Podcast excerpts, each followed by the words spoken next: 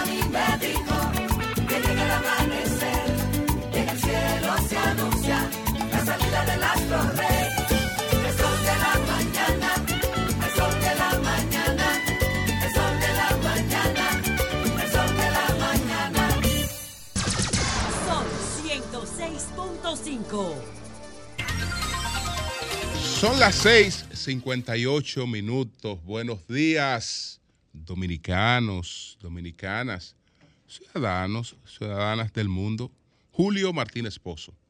Los comentarios de los temas más importantes en el programa de mayor influencia de la radio y la televisión nacionales. Señores, hoy es viernes 28 de abril, un día de triste recordación para la historia reciente de nuestro país. Un día como hoy se produjo la segunda intervención estadounidense en la República Dominicana durante el siglo XX. La primera ocurrió en 1916, la segunda en 1965, un día como hoy, cuando una supuesta fuerza de paz integrada por 42 marines, eh, pues de distintos países, pero esa fuerza, sobre todo estadounidense, pues eh, vino a tratar de evitar que un conflicto eh, civil que se había eh, desatado en la República Dominicana derivara en una eh, situación parecida a la cubana. Realmente no había muchas posibilidades de que eso ocurriera y quien agravó la situación y la llevó al extremo de tener que eh, apelar a la medida de política internacional más extrema y costosa que la de una invasión fueron los propios Estados Unidos de América.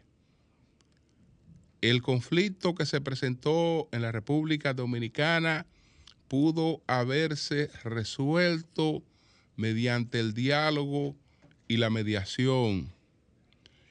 Y los actores principales de ese conflicto por la parte del movimiento constitucionalista, pues acudieron a la embajada de los Estados Unidos de América a buscar una solución dialogada con dignidad, desde luego, al conflicto que se había presentado en la República Dominicana.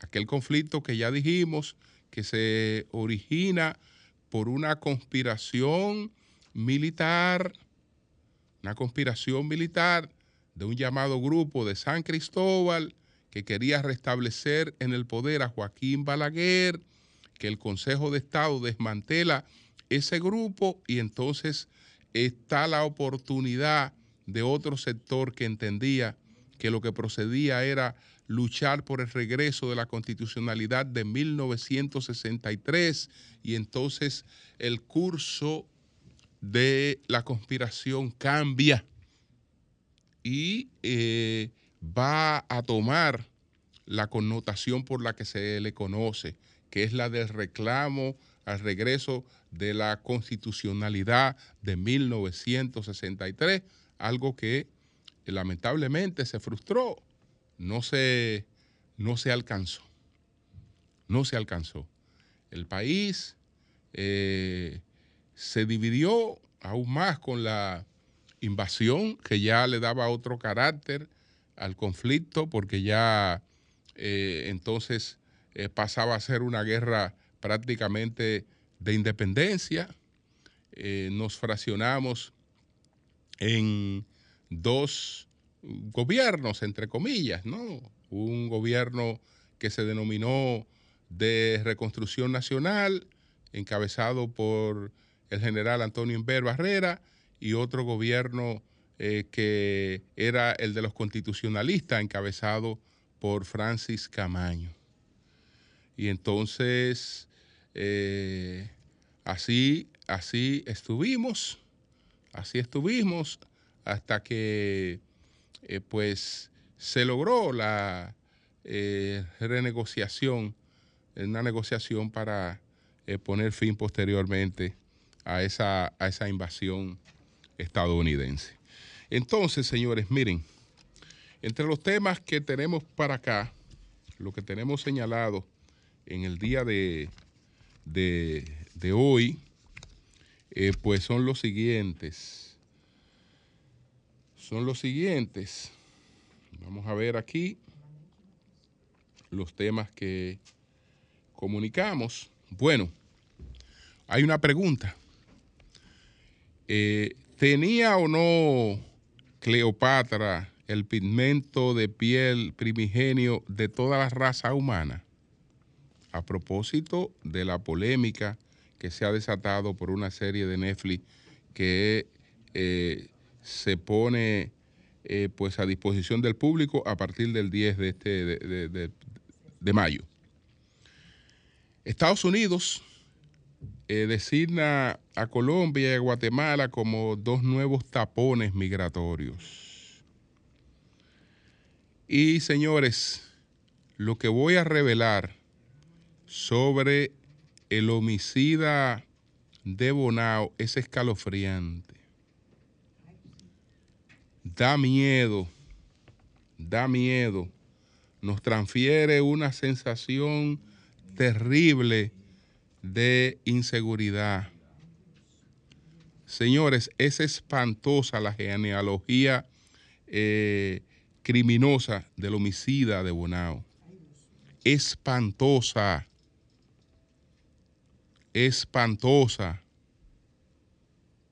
Le adelanto que el hombre es de una familia de criminales. De criminales que más o menos todos han terminado igual. Entonces, entre, entre, entre, entre, entre, entre otros temas, pero yo no quiero dejar de, de referir lo que ha precisado el ministro de Salud de la República Dominicana, el ministro eh, Daniel Rivera. Porque resulta que todo lo que se había dicho sobre los niños de la maternidad era una cuestión para salir del paso. El gobierno no sabía lo que había pasado y estaba hablando de eso. Las autoridades no sabían lo que había pasado y estaban hablando de eso. El director que estaba ahí no sabía lo que había pasado y habló de eso. Es decir, el gobierno, nadie sabía lo que había pasado y entonces para salir del paso salieron a dar explicaciones a la opinión pública o justificaciones, porque incluso eh, se llegó al extremo de plantear que esas muertes fueron por los desastres del PLD. Eh, tres años después. Tres años después. Entonces, eh, ahí debe haber compañía en los desastres, ¿no? Entonces, pero el ministro de Salud Pública, el doctor Daniel Rivera, él informó que el levantamiento que se realiza en el Hospital Materno Infantil San Lorenzo de los Minas se ha visto en la mayoría de las muertes, que se ha visto que la mayoría de las muertes de los recién nacidos están vinculadas a condiciones propias de prematuridad. Entonces él dice que en torno al resultado eh, tras el escándalo generado por la muerte de 34 neonatos en el mes de febrero en dicho centro, él dice que, bueno, hay 11, ya sabíamos que habían 11 que son nacionales eh, haitianos, pero que no hay, no hay ningún patógeno. Ahí no hay ningún patógeno que haya contaminado, eh, que haya creado un brote infeccioso, que eso, que eso era mentira. Eso era mentira, ningún, ningún patógeno. Ahí no hubo ninguna, ninguna contaminación infecciosa. Que de lo que se trata es de eh, incompatibilidades eh, con, la, con la vida, de malformaciones congénitas, de eh, damas que llegaron ahí sin ningún chequeo, contaminadas, etcétera, y que eso, fue, que, eso, que eso fue lo que se produjo ahí. Ahí no hubo ningún patógeno, ningún patógeno y entonces él detalla todas esas cosas que la verdad es que nos dicen, señores, cuando se presenta una crisis, lo primero que hay que hacer es investigar. Investigar antes de hablar. Y después no salir de manera tan desafortunada a pretender eh, justificar o, politizar una cuestión eh, como esa. Y entonces eh, porque después se queda, se queda bastante mal, como ha ocurrido con este caso de estas muertes en la maternidad de San Lorenzo de los Minas. Bueno, vamos a ver si podemos empezar a abordar los temas que de los que hicimos mención. Miren, hay una polémica hay una polémica eh, porque Netflix va a poner al aire una serie en la que aparece una Cleopatra negra. Y entonces eh, Egipto dice que, que Cleopatra no era, no era negra, no era negra, entonces, ellos dicen lo siguiente, bueno, hay muchas informaciones con relación a esto. Una serie de Netflix sobre la reina Cleopatra ha causado ira e indignación en Egipto eh, sin que ni siquiera, sin ni siquiera estrenarse aún, hasta el punto de que un abogado del país árabe ha demandado a la plataforma acusándola de afrocentrista y de dañar los valores egipcios. La razón es la caracterización de Cleopatra como una mujer negra y la elección de una, de una actriz de esa raza, que es Adele James, eh, para interpretar el personaje. Poco después de difundirse el tráiler, el documental de la reina Cleopatra, el letrado Maú Semari presentó una demanda ante la Fiscalía Egipcia para pedir acciones legales contra Netflix. Argumenta que la mayor parte de lo que emite el agregador de series contradice los valores principales islámicos y sociales, especialmente los egipcios, lo, eh, cual, según él, borraría la identidad egipcia. Eh, su su paso podría llevar a la prohibición del servicio de streaming en Egipto para reservar la identidad nacional y cultural egipcia. Entre los egipcios de todo el mundo se enorgullece de ella, de raza, en el caso de, de, de Cleopatra. Entonces, ellos dicen que eh, pues Cleopatra no era negra. Cleopatra no era, no era negra. Cleopatra es de la dinastía de los Ptolomeos. De la dinastía de los, de los Ptolomeos, eh, que fue la dinastía que sustituyó a, o que siguió a Alejandro Magno. Después de la muerte de Alejandro Magno, eh, pues entonces eh, se da la dinastía de los Ptolomeos. Esa dinastía fue la que eh, creó la gran biblioteca de Alejandría. Esa dinastía de los Ptolomeos fue la que eh, hizo, la que hizo la Biblia, la que hizo la Biblia porque fue la que reunió a los 72 especialistas o ancianos de las distintas tribus judías y lo llevó a Egipto para eh, la elaboración del el primero de los libros de la, de la Biblia, el que nosotros llamamos el Antiguo Testamento, eh, o la Torá, eh, etc. Entonces, pues Cleopatra perteneció a esa, a esa, a esa, a esa dinastía porque ella era hija de, de Ptolomeo XII. Ptolomeo XII. Entonces, eh, bien, ¿era Cleopatra o no Cleopatra eh, negra o... En verdad no lo sabemos.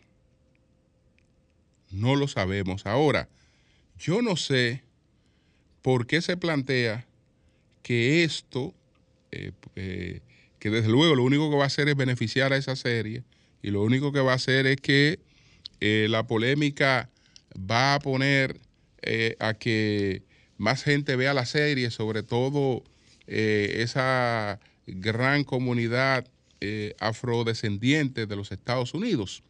Eh, van, van, van a ver esta, esta serie eh, que su directora es la esposa de Will Smith, eh, Pinkett, es la, la directora de esta, de esta serie y ella fue que seleccionó a la, a la actriz Adele James.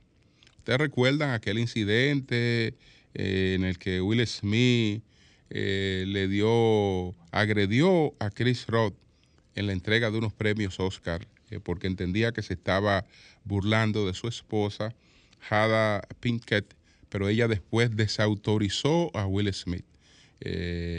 Y le planteó que ella tiene la capacidad de defenderse, que no hay que estarla defendiendo, una serie de cosas. Y lo, lo ridiculizó totalmente por ese, por ese hecho. Bueno, ella es la directora de esta, de esta, de esta serie. Lo inentendible es que se plantee que eso eh, pues daña toda la eh, cultura egipcia y que, va, y, que va totalmente contra eso. Porque hay un argumento que es base para todas las civilizaciones. José ha insistido en eso eh, bastante, bastante. No hay un solo homínido, de, de- los homínidos, que no proceda de África. Es decir, toda la civilización humana, porque el Homo sapiens es un homínido, toda la civilización humana tuvo su origen en África. En África estamos hablando de eh, Austra- Australopithecus afarensis, estamos hablando de Homus eh, erectus, eh, el, Homus neanderth- neanderthalensis, estamos hablando de eh, todas las, todas, todas las, todos los homínidos, todos los homínidos, el, el Homo habilis, por ejemplo, eh, el Homo, el Homo Heidelberg, eh, Heidelberg- heidelbergensis, que es de donde se supone que está la mayor proximidad con el Homo sapiens. Todo, todo, todo, todo, todo datado en África. Es decir, que toda la civilización humana, todo el humano, todo el que anda por ahí con un ombligo para adelante y pensando, tiene sus orígenes en África. Absolutamente todo. Y en el caso particular de Egipto, en el caso particular de Egipto, eh, pues eh, lo propio, pero de manera más, más específica, más específica aún, de manera más específica. Esta joya que yo tengo aquí en mis manos eh, es un libro eh, que está elaborado en colaboración con un grupo de investigadores eh, muy prestigiosos todos, y se titula El libro del poder negro. Libro del poder negro. Y aborda todo el tema de los reinos, eh, de los antiguos reinos africanos y cómo fueron evolucionando todos esos reinos africanos. Y eh, todo lo que fue la evolución de la, de la humanidad, pero redactado eh, de manera muy eh, disfrutable, de manera muy disfrutable, es decir, y de, y de, fácil, y de fácil lectura. Son grandes ideas las que están aquí, pues reflejadas de manera muy, muy sencilla y muy fácil de, de leer al extremo de que un capítulo no le lleva a nadie, eh, qué sé yo, 12 o eh, un capítulo no le lleva más de 12 minutos leerlo completo. Cada capítulo de esta, de esta, de esta, de esta obra. Entonces, vamos a ver la parte que está referida a Egipto a propósito de esta polémica y a propósito de lo que, lo que está planteando, porque incluso el propio gobierno egipto está planteando que esto es una negación totalmente de, sus, de, su, de su identidad, eh, de su cultura, de su, de su historia. Sin embargo, la realidad es la siguiente, como la narran aquí estos, estos autores. Los egipcios más antiguos eran africanos autóctonos. Los egipcios más antiguos eran africanos autóctonos. Estos poblaron el Sahara cuando era una región húmeda, rica en pastos y con agua abundante. Hubo una cultura eh, neolítica sahariana extendida desde al menos 8000 del 8000 eh, del año 8000 antes de Cristo, basada sobre todo en el pastoreo, la ganadería bovina, la pesca y la agricultura. Al mismo tiempo, el clima del Sahara estaba cambiando eh, lentamente de húmedo a árido debido a una ligera eh, precesión o bamboleo del eje de rotación de la Tierra.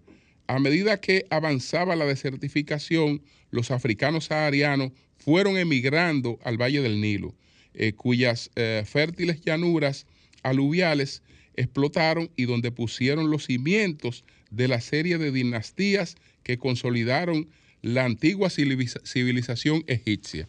Es decir, si algo, si algo es seguro, si algo es seguro, es que los egipcios fueron africanos. Fueron africanos, pero todas las civilizaciones lo hemos sido. Este debate viene de la UNESCO, porque Netflix le saca filo a un debate eh, que tiene muchos años en la UNESCO. Este debate tiene muchos años en la UNESCO porque UNESCO en el año 1970 encargó eh, ocho libros sobre África. Y entonces el tema más polémico resultó ser el origen africano de las civilizaciones egipcias. Egipcia, por ejemplo, aquí hay un resumen de lo que ocurrió en la UNESCO. En el debate sobre la etnia de los antiguos egipcios, eh, culminó a inicio de la década de 1970 con ocasión del encargo hecho por las por la Organización de las Naciones Unidas para la Educación, la Ciencia y la Cultura UNESCO de una historia de África en ocho volúmenes. El papel de Egipto en esta obra fue motivo de desacuerdo y en enero de 1974 UNESCO organizó un simposio en el Cairo sobre el poblamiento del antiguo Egipto. 18 estudiosos europeos y árabes afirmaron que Egipto fue poblado por eh, caucásicos. Eh, dos profesores africanos que fueron eh, eh Anta Diop y Teófile Ovenga dijeron que desde su infancia neolítica hasta el fin de las dinastías nativas, el antiguo Egipto estuvo poblado por africanos negros. El informe final reflejó una falta de equilibrio en las discusiones y en apoyo de los historiadores africanos eh, se declaró que no todos los participantes eh, prepararon comunicaciones comparables a, las, a los meticulosos eh, estudios que presentaron estos, estos investigadores que estaban en minorías en este, en este, en este debate. realmente no está, no está, eso, eso no está establecido. Hasta la señora eh, Kathleen Martínez, eh, que es la que está, que es la dominicana, que está, tiene 20 años investigando, eh, pues, eh, tratando de ubicar la, tumba de, Cleopatra. Ella, pues, se ha metido en este debate planteando la posición egipcia de que es una ofensa incluso presentar a Cleopatra como una como una negra. No sabemos si fue realmente negra, si era blanca. Eso nadie lo sabe con precisión. Eso nadie lo sabe con, con precisión. Y fíjense que eh, entre los investigadores en foro importante hay división con relación a este, a este tema. Entonces, Netflix ha venido a meterse en esta polémica para eh, sacarle una gran partida de audiencia y Egipto está colaborando ampliamente con eso, porque ahora se ha metido el gobierno también directamente y lo que se ha hecho es que ya la serie, sin ponerse en circulación, es una serie eh, famosa. Que vayan a suspender la presentación de Netflix en Egipto, gran cosa. A Netflix no le interesa Egipto, sino eh, eh, el mercado más amplio. Es decir, que eso no, eso no, eso no, eso no tiene, eso no, no tiene sentido. Para nada eso tiene sentido, señores. Pero bueno, pasamos entonces a otro de los temas que tenemos aquí, eh, porque lo de esta señora, yo, tengo miedo de llegar a ese tema del, del caso de la genealogía eh, criminosa de este hombre. Yo tengo miedo, señores, de llegar a, eso. Miedo. Mientras tanto, déjenme referirme a lo que va a ocurrir con Guatemala y lo que va a ocurrir con Colombia. Estados Unidos ha decidido emular a Europa. Cuando Europa derribó sus fronteras internas, externalizó las fronteras externas. Me explico. Europa dijo, nosotros a partir de ahora no tenemos fronteras internas, pero las fronteras externas las sacó de Europa. Entonces, creó los llamados estados tapones, dentro de los que Marruecos es el más importante está, está Libia, están otros estados tapones, pero Marruecos es el más importante de los estados tapones de la Unión Europea. ¿Qué quiere decir eso? Que cualquiera que esté reclamando eh, asilo eh, para la Unión Europea, que se sienta perseguido, que sienta eh, que quiera, quiere buscar algún nivel de protección, además del carácter migratorio de, la, de la migración, porque hay mucha gente que eh, pide refugio por, la situación en la que vive en su país y eso puede ser hasta por, las condiciones climáticas.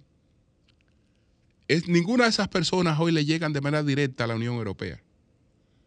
Le llegan a través de los países tapones. Usted quiere, usted quiere, usted quiere refugiarse, usted está solicitando refugiar. Bueno, usted mientras tanto espera y aguarda en un país tapón. Me entró a mi país eh, ilegalmente y usted está alegando que eh, tiene persecución, lo deporto hacia un país tapón. Y en el país tapón se estudia su situación. Le explico esto porque es lo mismo que ya Estados Unidos pactó hace tiempo con México.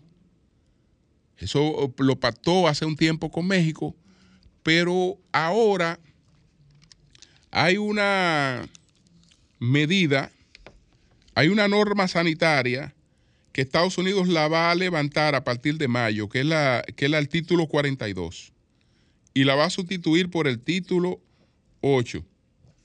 En el título 42, todo el que sea atrapado fuera de base, fuera de los Estados Unidos. Ah, que señor, yo estoy esperando aquí un reclamo, eh, etcétera. Bueno, usted ese reclamo se va a esperarlo a México y ahora le hemos agregado que usted se puede ir a esperarlo a Guatemala o usted se puede ir a esperarlo a Colombia. Usted puede ir a esperarlo a Colombia. Entonces, eh, estos países eh, serán, tendrán esa característica, porque cualquiera dirá, bueno, ¿y por qué ellos hablan ahora de que tienen estas oficinas migratorias eh, especiales en Guatemala y en México? Porque son especiales. Porque aquí ellos tienen una oficina migratoria, ese consulado donde uno va a buscar visa para poder ir a Estados Unidos es una, es una oficina migratoria. Pero ahí uno va de manera regular porque yo quiero ir a pasear o porque yo quiero ir a trabajar y me han enviado un contrato o porque yo quiero irme a atender eh, eh, la salud. Yo voy y documento, o porque yo quiero ir a trabajar, yo voy y documento mi cosa ahí. Eso es regular. Eso es, digamos, migración normal. Pero ya estos centros atienden algo especializado que tiene que ver con protección a los derechos humanos, etcétera. ¿Ustedes saben qué es eso? Esa es una manera de limpiarse con relación a la protección de los derechos humanos. Porque ellos, ellos eh, no tienen que, que incurrir en violaciones a los derechos de las personas. Eso ya corresponde a otros estados. Ellos tienen sus manos limpias. Algo parecido quieren hacer con nosotros. Ojalá que ese acuerdito con Guatemala y con, y con Colombia no se le ocurra que uno de sus centros sea la República Dominicana. Porque mientras tanto, todo el haitiano que solicite refugio en Estados Unidos o todo el que ellos encuentren en Estados Unidos lo pudieran deportar, deportar para ese estado tapón a esperar que su situación se resuelva en ese estado tapón. Eso no es nuevo, repito, eso lo hizo Europa y Estados Unidos vio que eso le dio resultado a Europa y dijo, ah, pero déjame hacer lo mismo y lo hizo con México y ahora lo está ampliando. Ellos pagan unos cuartos por eso. Esos gobiernos reciben unos cuartos por eso, ¿eh? Unos cuartos que reciben esos gobiernos por eso. Pero ellos se quitan ese problema de encima. Bueno, señores, vamos a pasar a esta parte. Vamos a pasar a esta parte, señores. Que he, tratado de, resumirla, de ver. ¿Cómo es que se llama este señor? El señor este de Bonao, el señor de Bonao. Eh, se llama Julio Campuzano Arias, de 58 años de edad. Este hombre es realmente ocoeño. Él es ocoeño. Y trabajaba como seguridad. Ese hombre tenía un arma en la mano, que es lo que me da escalofrío. Tenía un arma en la mano ese hombre. ¿Cuántas personas en esas mismas condiciones andan con un arma en la mano? Bueno. Escuchen lo siguiente sobre este caballero. Este caballero tenía un tío, un tío padre, su figura paterna. Era un tío. Ese tío se llamaba Juan Meraldito, era un guardia. Juan Meraldito era un guardia. Entonces Juan Meraldito el tío del actual homicida de Bonao, Juan Meraldito, pues en los años 70 eh, mató por celos a su esposa. Mató al padre de la esposa. mató al padre de la, de la esposa y mató a un compadre. Y se lamentó de no haber matado el que le metió chisme a su esposa. Entonces, ese hecho ocurrió en una comunidad en San José de Ocoa que se llama Mahoma. Eso ocurrió en, en Mahoma. Eh, Juan Meraldito, que era guardia, estuvo preso. Entonces, parece que en ocasión del el caso hubo que hacer un descenso al lugar donde ocurrieron los hechos. Y llevaron al señor Juan Meraldito esposado. Pues el señor Juan Meraldito, con todo y esposa, agredió al custodia y se fugó. Se llevó una hija, se llevó una hija, eh, sí, se fue al monte con una hija, hizo a la hija su mujer, hizo a la hija su mujer y eh, le tiraron la guardia a buscar a, a, a, Meraldito por todas esas lomas, etcétera, y él vivió un tiempo hasta que pudo ser ubicado. Que él lo ubicaron en la casa de un, de un compadre. Él llegó pues a la casa de un compadre y entonces el compadre lo, lo aceptó porque no podía decirle que no, pues lo mataba, pero el compadre hábilmente lo, eh, lo delató. Pero resulta que Juan Meraldito también mató un hermano. Y en la persecución, cuando la policía fue, cuando los guardias fueron a localizar al lugar donde estaba ahí, lamentablemente ellos andaban también porque había otro hermano de Juan Meraldito que estaba buscando con los guardias Meraldito porque eh, sabía que Meraldito eh, lo iba a matar también. Entonces, lamentablemente, ese otro hermano de Juan Meraldito en la persecución y en el tiroteo murió. Pero ahí murió Juan Meraldito. Ahí mataron a Juan Meraldito. Pero ustedes me están diciendo, bueno, pero usted, este hombre está hablando de un tío. Es de un tío que le está hablando. Bueno. Los sobrinos de Meraldito eran tres. Y para resumirle, el único que no había matado a nadie era este de los tres. De los tres, de los tres, de los tres sobrinos de Meraldito, el único que no había hecho un desastre era ese señor. Era ese señor. Él, por ejemplo, eh, tenía un hermano que se llama José Campuzano. José Campuzano eh, Meraldito, que era, que era sobrino de Juan Meraldito. Bueno, José Campuzano lo único que hizo fue lo siguiente, asesinó a su esposa, que se llamaba Sonia Fernández. Eso fue en Rancho Arriba, en San José de Ocoa. Hirió a otra persona que se le zafaron, pero mató a la esposa, un hermano de este homicida. El otro hermano, Papito, el otro hermano, Papito, estoy hablando de los tres, de los tres sobrinos del genocida Juan Meraldito. El otro hermano del Papito, ¿qué hizo Papito? Papito en el año 2000 mató a la esposa en la comunidad de los Morones en Rancho Arriba, San José de Ocoa. Papito, es decir, estamos hablando que ellos eran tres. Los dos hermanos que él tenía ya habían matado a sus mujeres. Habían matado a sus mujeres.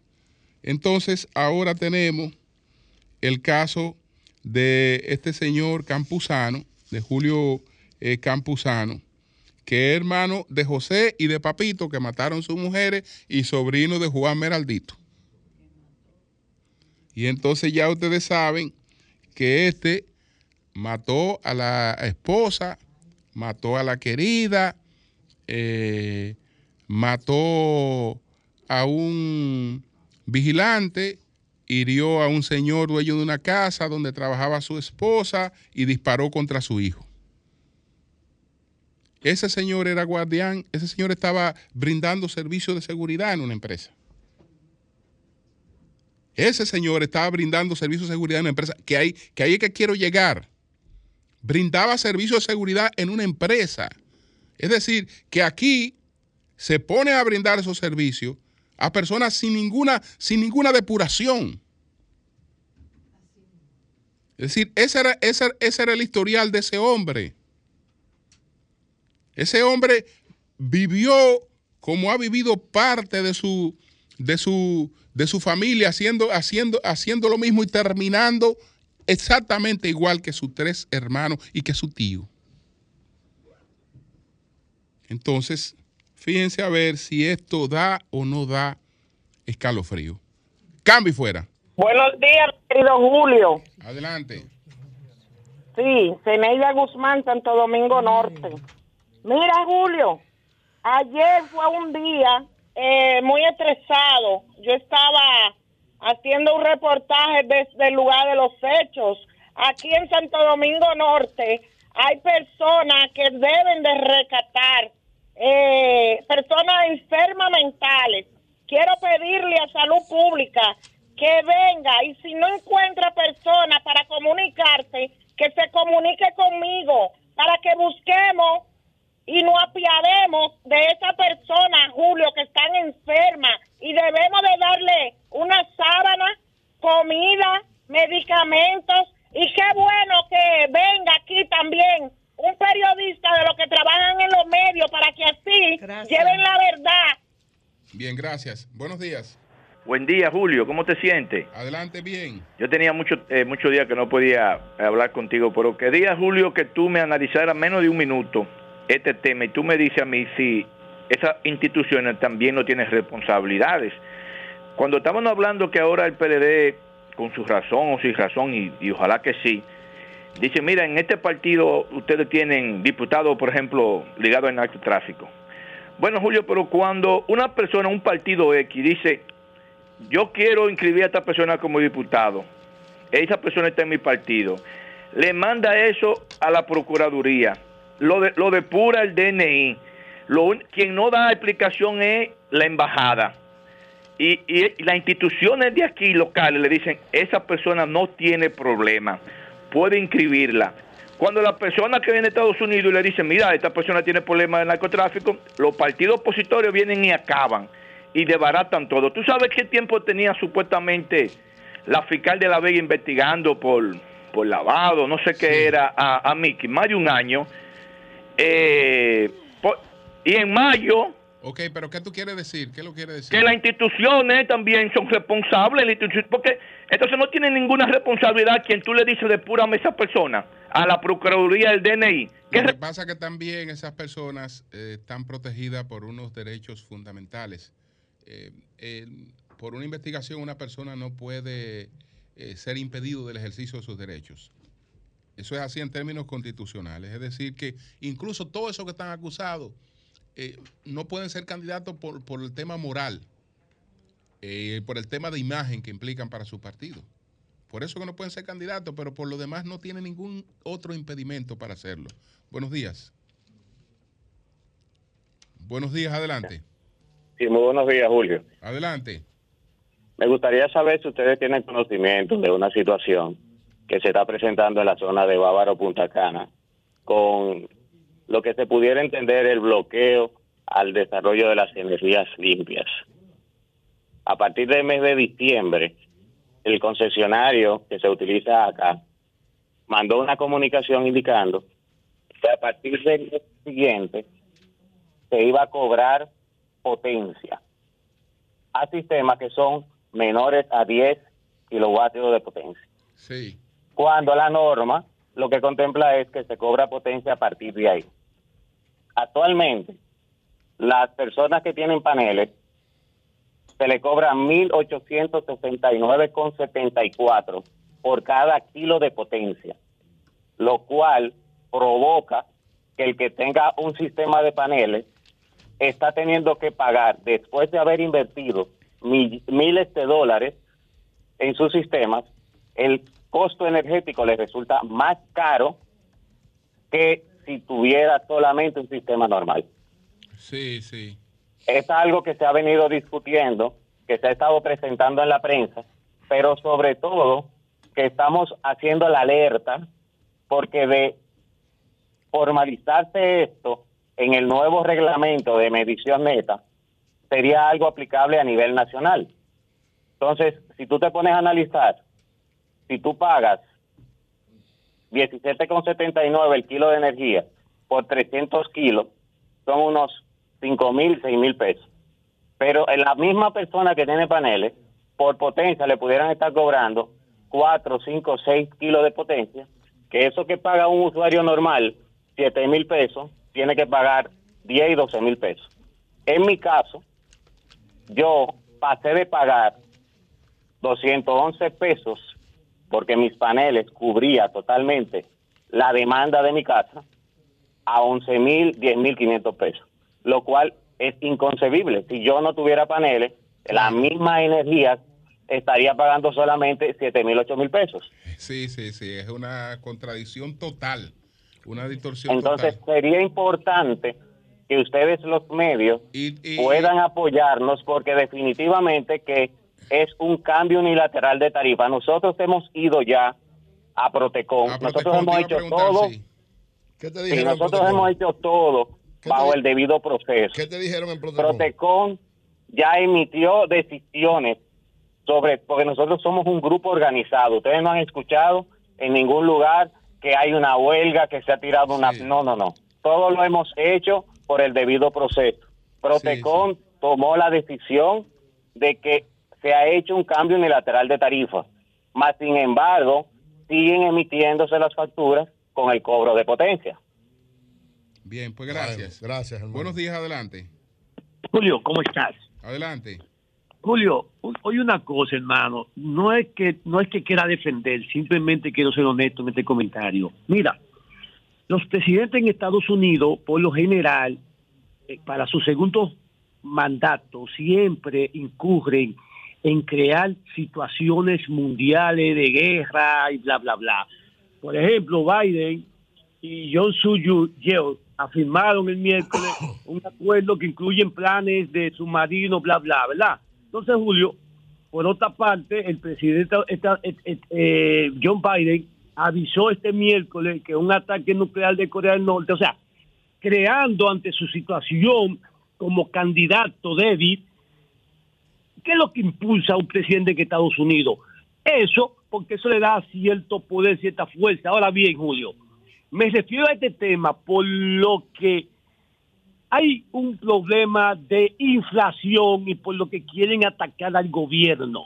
El gobierno sí tiene que empantalonarse un poquito más y entender que la inflación tiene que buscarle solución, pero no hay que hacerle huelga, no hay que hacerle marcha. El gobierno creo que ha manejado muy bien eso. Gracias a ti. Buenos días. Buenos días, don Julio. Adelante. Eury, a la regidora histórica Consuelo, próximo diputado Pedro Jiménez, al equipo. Don Julio, Sí. Sembrador 1 y 2, el agua está llegando salobre, salada. ¿A dónde? Ciudad Juan Bo. Sembrador 1 y 2. Aquí no hay problema de agua, eso debe ser una avería. José Lalú, hermano, ¿está por ahí? No ha llegado todavía, pero está en camino. Está en camino, está llegando Decirle a José Lalú en el aire que en, en el caliche de Cristo Rey ayer tuvo una pequeña discusión defendiendo a José Lalú para que él me saque de esa. De que él debe estar entre los diputados que menos dinero gastaron. Y hasta hablador me decían allí en el barrio ayer. Y yo le dije que no, que José Lalú devolvió hasta dinero de su campaña. Así fue, ¿verdad? Ah, Entonces, eh, José Lalú, hermano, yo que te sigo, igual que a Julio y al equipo, desmiente eso, porque ayer estuve embojotado con todos esos muchachos allí en el caliche de Cristo Rey, en tu defensa. Que... Bien. Bien, bien. Exacto, muy bien, muy Tiene bien. razón. Bien, bien. Bueno, señores, son las 7.52 minutos. Buenos días, doña Consuelo. Adelante. Gracias, don Julio. Buenos días. Todavía con la boca abierta con esta información ¿Con cuál información? del padre ese de Ay, la Dios patria. Ay, Ay, Dios mío, corazón de Jesús. Pero qué bonita como familia. dice Julio, da teriquito eso. Eso da teriquito.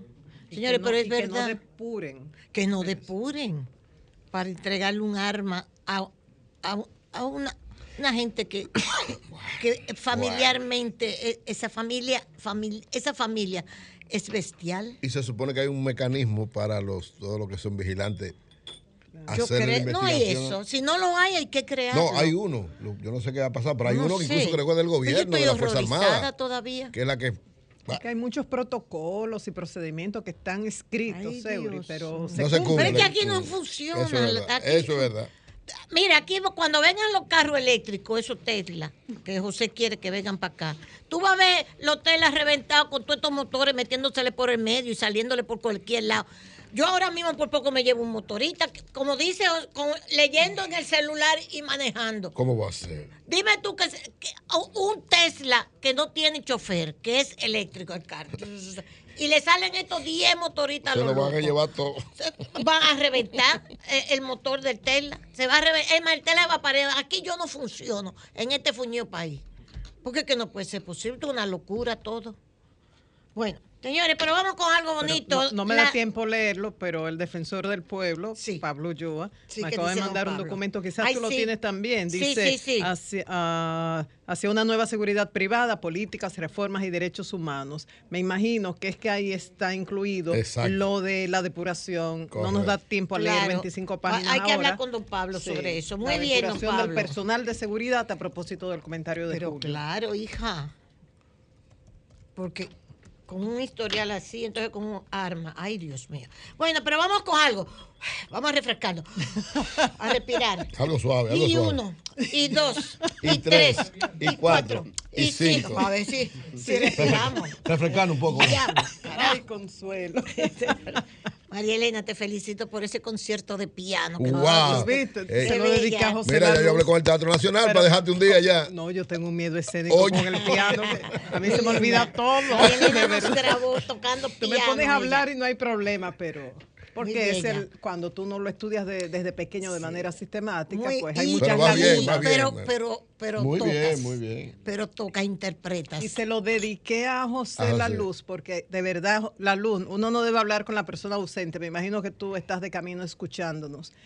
Me, me- yo siento de todo cuando él subestima los estudios Ay, de un instrumento y de la música de los grandes maestros, Amén. cuando eso ayuda tanto a la inteligencia y a la sensibilidad. mismo es. Así el que estudia un arte, o sea, o música, o arte plástica, Pintura, o lo a- que sea. lo que sea, se, se eleva, vuelve más se sensible eleva y es, humanamente. tiene menos posibilidad de meterse a algo ilícito. Así Estoy de. Pienso yo. Pero bueno, empezando, por ejemplo, mira qué titular que hoy viernes que nos hace falta en el listín. Baní en pie por las dunas. Mire, Ay, qué bien. qué bien. Estudiantes. Bueno, el director del listín es de Baní. Sí, Vanilejos. eh, los estudiantes defendiendo las dunas de Baní. Muy bien. Qué hermoso ejemplo, qué belleza. Y llevar a los jóvenes a defender las dunas. Muy bien, muy bien, muy lindo, muy lindo. Eso me acuerda, sinceramente, lo voy a decir así, pero eso me acuerda cuando yo tenía el colegio de bachilleres, que hicimos el club de ecología. Ah, Ay, sí. sí. Eso en los, imagínate, cuando Cookie Racacán. Pero hicimos un club de ecología. Yo creo que los muchachos que nos estén oyendo o me estén oyendo se van a recordar. Y trabajamos mucho. Qué bien. Mire, eh, yo les quiero decir, la situación económica, ustedes saben que yo le doy muy importancia porque tenemos que tener eso en cuenta. Toda la prensa norteamericana desde ayer, en medio de nuevos temores de recesión, los expertos ven un momento crucial. La economía de Estados Unidos en el trimestre creció 1.1. 1.1. Va a recesión. Exacto. Entonces hay temores de recesión. ¿Qué aguanta que no se haya caído en una recesión? El consumo, que hay mucho empleo. El nivel de desempleo, y eso lo hemos hablado con Magín, cuando ha venido Magín aquí. El nivel de desempleo en los Estados Unidos es bajísimo, el de desempleo, a pesar de la inflación. Pero las tasas de interés subiendo ocasionan, ocasionan porque es para bajar la inflación, subir las tasas de interés bancaria. Y ocasionan que sea ahora, a pesar de la inflación que se mantiene alta en los Estados Unidos, por más que han colocado las tasas de interés, han subido, se mantiene alta, se ha moderado, pero se mantienen altas las tasas de inflación dice que el consumidor, el consumo es lo que está sosteniendo. Esto es uno de los titulares del día de hoy. El consumo, los consumidores apuntalan la economía a que, a medida que las tasas más altas golpean el crecimiento. Esto es todo ha estado vinculado en las primeras informaciones con la economía del Departamento de Comercio, dando los datos sobre la economía norteamericana del primer trimestre y es sencillamente un crecimiento que mantiene el temor de que se caiga Eury. Tú que manejas Sí. esos datos también Así en la es. recesión. Así es, va ¿Ok? camino a la recesión. Exacto. El crecimiento económico de Estados Unidos cayó a una tasa de 1,1% en el primer trimestre en medio de una inflación aún alta y tasas de interés en aumento, lo que se sumó a las preocupaciones sobre una posible recesión. Usted puede encontrar esto en los principales periódicos, incluyendo el periódico español. Y Vamos a ver cómo sigue esto funcionando, pero real y efectivamente la situación está delicada y tenemos nosotros que tomarlo en cuenta también. Ellos hacen un análisis de que hay sectores de la economía que sencillamente están perdiendo, están perdiendo, pero hay otros que el motor de la economía, a pesar de la subida de los tipos, le pasan factura a la inversión empresarial y al sector inmobiliario, atención, ¿eh? le pasan factura, pero a pesar de la inflación, los consumidores son los que le están dando, vamos a decir, una respuesta de que no sean las cosas tan mal. El consumo, el consumo, ¿por qué? Porque hay trabajo, hay salarios y la gente está consumiendo y eso es lo que le está dando fuerza en esta situación de decrecimiento, de poco crecimiento de la economía en este primer trime- trimestre a la economía de los norteamericanos, el 1.1%. Entonces, hasta el Wall Street Journal dice lo mismo, los consumidores apuntalan la economía, pero hay posibilidad de recesión. Se sigue hablando sobre esto. Por otro lado, también con respecto a la guerra de Ucrania y Rusia, es bueno que se sepa que se están preparando, se están preparando para una lucha fuerte ahora que viene primavera-verano, principalmente en el verano. Se cree que van a venir batallas muy fuertes, pero a pesar, dice el New York Times, de que Estados Unidos y sus socios, sus aliados de Ucrania, van a enviar más armamento pesado a Ucrania en los próximos meses, dice, sin embargo, no garantiza una lucha a su favor, dice el New York Times de hoy. Y dice en el reportaje, y es que a veces se sorprende, se sorprende de la cantidad de armamentos que tiene Rusia. Se han sorprendido de armamentos y de, oigan, de municiones, de, de- de- la cuestión balística. Están sorprendidos, dice hoy en el reportaje. Y por otro lado, y esto es interesante también, ustedes saben que Elon Musk dio unas declaraciones diciendo los peligros de la inteligencia artificial. Que él dice, no es que se haga mal un carro, no es que se haga mal algo que se, man- se haga con la inteligencia artificial. Un- se diseñe mal un carro o un cohete a la luna. No, es una amenaza a la humanidad si no se controla. Y hay una carta firmada que la tengo aquí, me la regaló, me la regaló Pablo Tactú, el ingeniero Pablo Tactú, que es uno de mis grandes colaboradores. Un- él está oyéndonos. Un, habla- un abrazo. Siempre nos oye. Siempre. Pablo Taktuk, y me envió la carta que la tengo aquí sobre miles de firmas de científicos que hablan sobre la inteligencia artificial y la necesidad de regularla. Pero que a pesar de eso, Elon Musk está invirtiendo, porque es que no se quieren quedar atrás, advierte, a pesar de esa advertencia que hizo de que podía hacerle mucho daño a la humanidad si no se regula, está invirtiendo mucho dinero Elon Musk en inteligencia artificial, porque hay una competencia entre estas tecnológicas, entre Google, Microsoft, esta, lo otro, con respecto a la inteligencia artificial.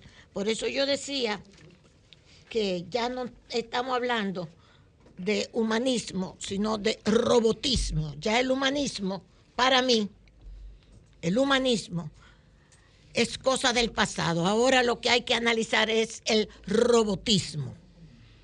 Eso es lo que hay que analizar ahora. Esto yo se lo voy a dedicar, esto que viene, a, a María Elena. María Elena, Ay, ay, ay. vámonos, si esto, esto lo busqué y nada más pensé en ti, vámonos con las fotos, por favor, Jovita, de la baucita, esos rojos, esas fotos en rojo que tú tienes ahí, que están las cuatro juntas. Mira, María Elena, Dios. eso es Nueva Guinea. El mapa de Nueva Guinea te lo envié también en África. Esa carretera en rojo es el material, el mineral bauxita. Han explotado, han explotado. Esto ustedes lo pueden encontrar, unas fotos dramáticas, dramáticas en Washington, en el Washington Post de hoy. ¿Qué es esto?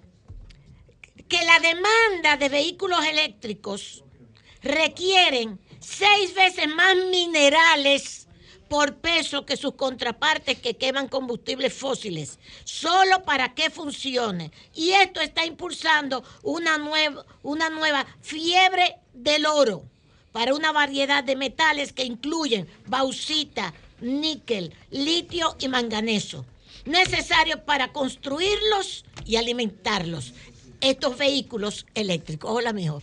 Hola, hola. En Guinea, tú tienes el mapa de Guinea, por favor, Jovita, ponlo para que la gente sepa. La guinea se la comieron. Pues se comieron la guineaza. Rica. Mira, María Elena, lo que eso significa. Miren a Guinea, allá abajo, allá abajo. Está Guinea. Guinea ecuatorial. Exacto. Eso es, y vamos con las fotos, vémelas pasando las fotos, por favor, rapidito, dedicadas a María Elena y su preocupación por el medio ambiente. María Elena, esa tierra roja son los caminos, son, eso es un río de bauxita, era agua antes, ya está contaminado con la bauxita. Nosotros que sabemos de eso, en aceitillar, cuando la alcoa desbarató aceitillar, que todavía parecen Mira las carreteras, eso es bauxita, o sea, es el mineral, sacando el mineral que necesitan para los vehículos eléctricos. Han dañado toda esa zona con el transporte de la bauxita, la extracción de la bauxita. Ha llegado hasta el mar. Han contaminado toda la costa han contaminado los campos, han contaminado los caminos, han contaminado a la gente. La gente está desesperada. Entonces, que vivan los carros eléctricos y la ecología de los carros eléctricos.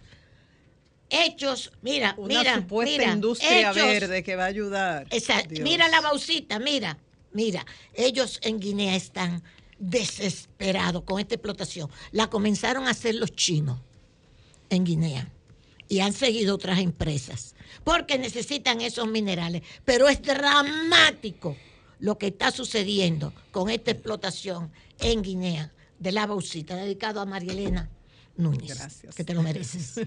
Gracias. Sí, señor. Y sigue dando tu lucha, muy bella. Y para finalizar, como siempre, en Haití el terror, eso es hoy, de las pandillas se propaga a un ritmo alarmante. Violaciones en grupo, niños atacados, francotiradores en los techos, el terror infligido por las pandillas a la población haitiana se está extendiendo a un ritmo alarmante. Eso lo había alertado la ONU el miércoles, este miércoles pasado, repitiendo su llamado aún sin respuestas para enviar una fuerza internacional, que tanto lo pidió el propio canciller haitiano, los propios haitianos, como nosotros que lo hemos pedido también, en el sentido de que la comunidad internacional intervenga. No le hacen caso, porque no tiene, Haití no tiene eso que ustedes acaban de ver, esa mina, como la tiene Sudán. Dicho sea de paso, busque la guerra de Sudán, que Julio ha hablado de eso. Los minerales que tiene Sudán, que están desde Estados Unidos, está Francia, está Rusia, están los chinos y está todo el mundo en Sudán.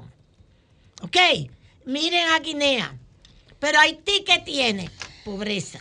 La pandilla Cocorat, Sandra, en dificultades en el Artibonito.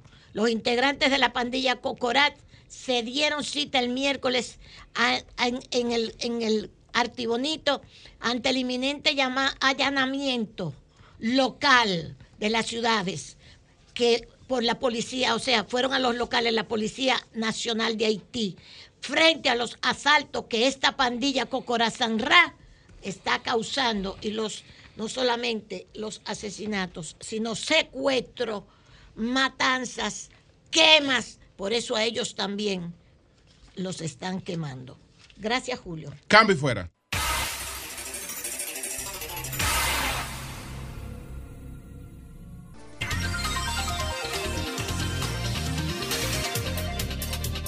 Bien, señores, antes de pasar a María Elena, eh, pues presentar este parque totalmente remozado en Dajabón que se llama el Parque Milagritos. Esto fue una iniciativa, gestión de la primera dama, pero hecho por el sector privado. Eh, la empresa eh, Cardiza Distribuidora, que encabeza nuestro querido amigo Kildery eh, Taveras, y llevó a cabo esta, esta remodelación a un costo de 7.5 millones de, de pesos. Wow, qué lindo. Eh, cada Qué parque bello. que entregamos a la comunidad contribuye con el propósito de, de más y mayor alcance del gobierno del presidente Luis Abinader, dotar a nuestros hombres y mujeres de una mejor calidad de vida, lo que incluye satisfacer sus necesidades de recreación y hacerlo junto a sus hijos e hijas. Eso fue lo que afirmó la primera dama al eh, pues eh, cortar la cinta mediante el cual quedaba eh, inaugurado este, este parque. Esta intervención pues beneficia a estudiantes de tres escuelas que están ahí en la proximidad de este, de este parque eh, que tiene cafetería, eh, tiene una serie de facilidades como baños, etcétera. Así es que eh, felicidades a Kildare y a su empresa Cardiza Distribuidora, que fueron las que llevaron a cabo estos, estos trabajos, o, o por lo menos costearon estos trabajos. Buenos días, Marilena. Buen día, Julio. Muy buenos días a todos. Miguel Cruz, el que mató a Orlando Jorge Mera, tiene derecho a apelar, pero creo que va a perder el tiempo. Informaron que va a apelar la sentencia de 30 años de prisión por haber asesinado a Orlando Jorge Mera. Y digo asesinado porque todos los elementos que aportaron, cerca de 12, 13 testigos que participaron en la audiencia, confirman la versión que se tenía de que fue un asesinato, no un homicidio, como sus abogados pretendieron mostrar y él mismo. Ah, que disparó en defensa. No, hubo premeditación, hubo alevosía, eso se planificó. Y digo que va a perder el tiempo porque el lamento de muchos es que no haya pena de muerte en el país. A mí me cuesta eh, decir eso, pero en mi caso, qué pena que no haya cadena perpetua. También pienso, wow, sería un, un costo enorme para, para el Estado pero no hay manera de justificar ese asesinato. Y esos intentos que hizo, que redactó una carta y, elaboró una serie de teorías, no hay manera de justificar esa muerte, no hay manera. Muchos dicen, bueno, se hizo justicia, pero no hay manera de devolver esa vida. ¿Quién, ¿quién repone eso a, su hermana, dile a Leticia? La única que queda de esa familia. Y perdió a su hermano querido, a su cómplice. Pero no solamente pierde la familia, no solamente pierden los amigos, pierde el país también. Eh, ahora que estamos en una pre-campaña, se aproxima un proceso electoral que será bastante intenso, lo vamos a recordar y lo vamos a extrañar. Orlando fue un, tip- un político atípico en el sentido de que era muy pacífico y la gente de la Junta lo recuerda muy bien porque se mantenía firme defendiendo las posiciones de su partido. Dice que eh, estaba ahí de manera permanente. Eh, ahí están los testimonios de Carmen Inver, que, que tuvo la oportunidad de interactuar con él en la Junta y, de otras personas. Pero nunca uno lo vio generando un conflicto. Todo lo hacía de manera pacífica, inclusive las diferencias. Entonces, es una pérdida y 30 años son pocos. O sea, ojalá que no pierdan el tiempo, que no pierda el tiempo y nada. Eh, me cuesta, digo, creo que Julio ha hablado de pena de muerte, otros también. eh, a mí me cuesta, quizás a Eury también le cuesta por sus principios religiosos, pero ante casos así, la verdad que eh, esto pone a dudar a uno de si debe existir o no la pena de muerte. Por otro lado, recuerdo al doctor José Silien, paz descanse siempre, porque él me enseñó, él como médico entrevistado, yo como periodista, a no subestimar los porcentajes, porque aunque uno hable de un 1% de la población o de determinado grupo, para las personas que integran ese 1%, ellos son como el universo total. ¿Y a qué me refiero? A las 548 personas que aún no han recibido pagos de la Oficina Nacional de Estadísticas por el censo realizado hace cerca de seis meses. La versión de la ONE es, ah, no, que se ha pagado el 99%, apenas queda un 1%, o sea, de 35 mil personas que trabajaron, solo quedan pagos pendientes de 548 personas. Ese es el argumento y que son una serie de controles internos, eh, todo eso tiene que pasar por diferentes instituciones, una serie de procesos burocráticos. No hay excusa, no se puede justificar que seis meses después estén personas todavía pendientes de sus pagos, porque para esa persona ese dinero lo es todo. Fue dramático ver esta señora que fue el martes de rodillas, gritando, diciendo que se humillaba ante ellos, que, eh, que estaba desesperada, que tuvo que tomar un eh, prestado para pagar el pasaje y llegar a las oficinas de la ONU que, que por favor le pagaran. Y sí, se comprobó que se le debía viáticos a esa señora. Ya se le habían hecho dos pagos, se le debía viáticos, pero ella trabajó y ella está esperando ese dinero y lo necesita. Y si ha conseguido un fiado en el colmado, de seguro que le van a cobrar intereses por el retraso en pagar esa deuda. No hay manera de justificar eso. La vicepresidente, eh, vicepresidenta Raquel Peña dijo que se iba a hacer una reunión ayer y que se iba a tratar ese tema, pero no se hizo esta reunión. Entonces, ¿cuándo le van a pagar a estas 548 personas que todavía la ONU le debe por trabajos o viáticos co- en, en relación al censo realizado hace seis meses? Por otro lado, un poco tarde, pero qué interesante que se hizo ya en esta semana el seminario Retos y Oportunidades del Sargazo. Y el presidente Abinader habló de la necesidad de que todos los países Un tremendo evento ese, Sí. sí, muy buen evento. afectados, todos los países del Caribe afectados por el sargazo deben unirse. Y habló de iniciativas diplomáticas que se iban a tomar en ese sentido. Excelente. Ah, y también la donación de un millón de dólares a las universidades eh, para las investigaciones en torno al sargazo.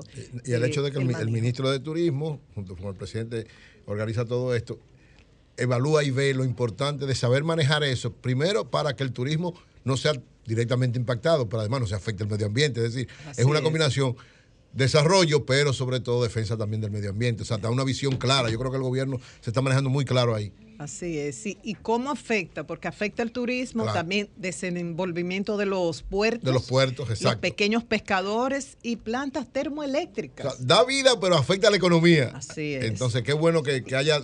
Incluso creo que habían varios especialistas internacionales que tienen, que han ah, manejado eso en otros lugares del mundo donde está la misma situación. Pero yo creo, Eury, que hemos perdido tiempo.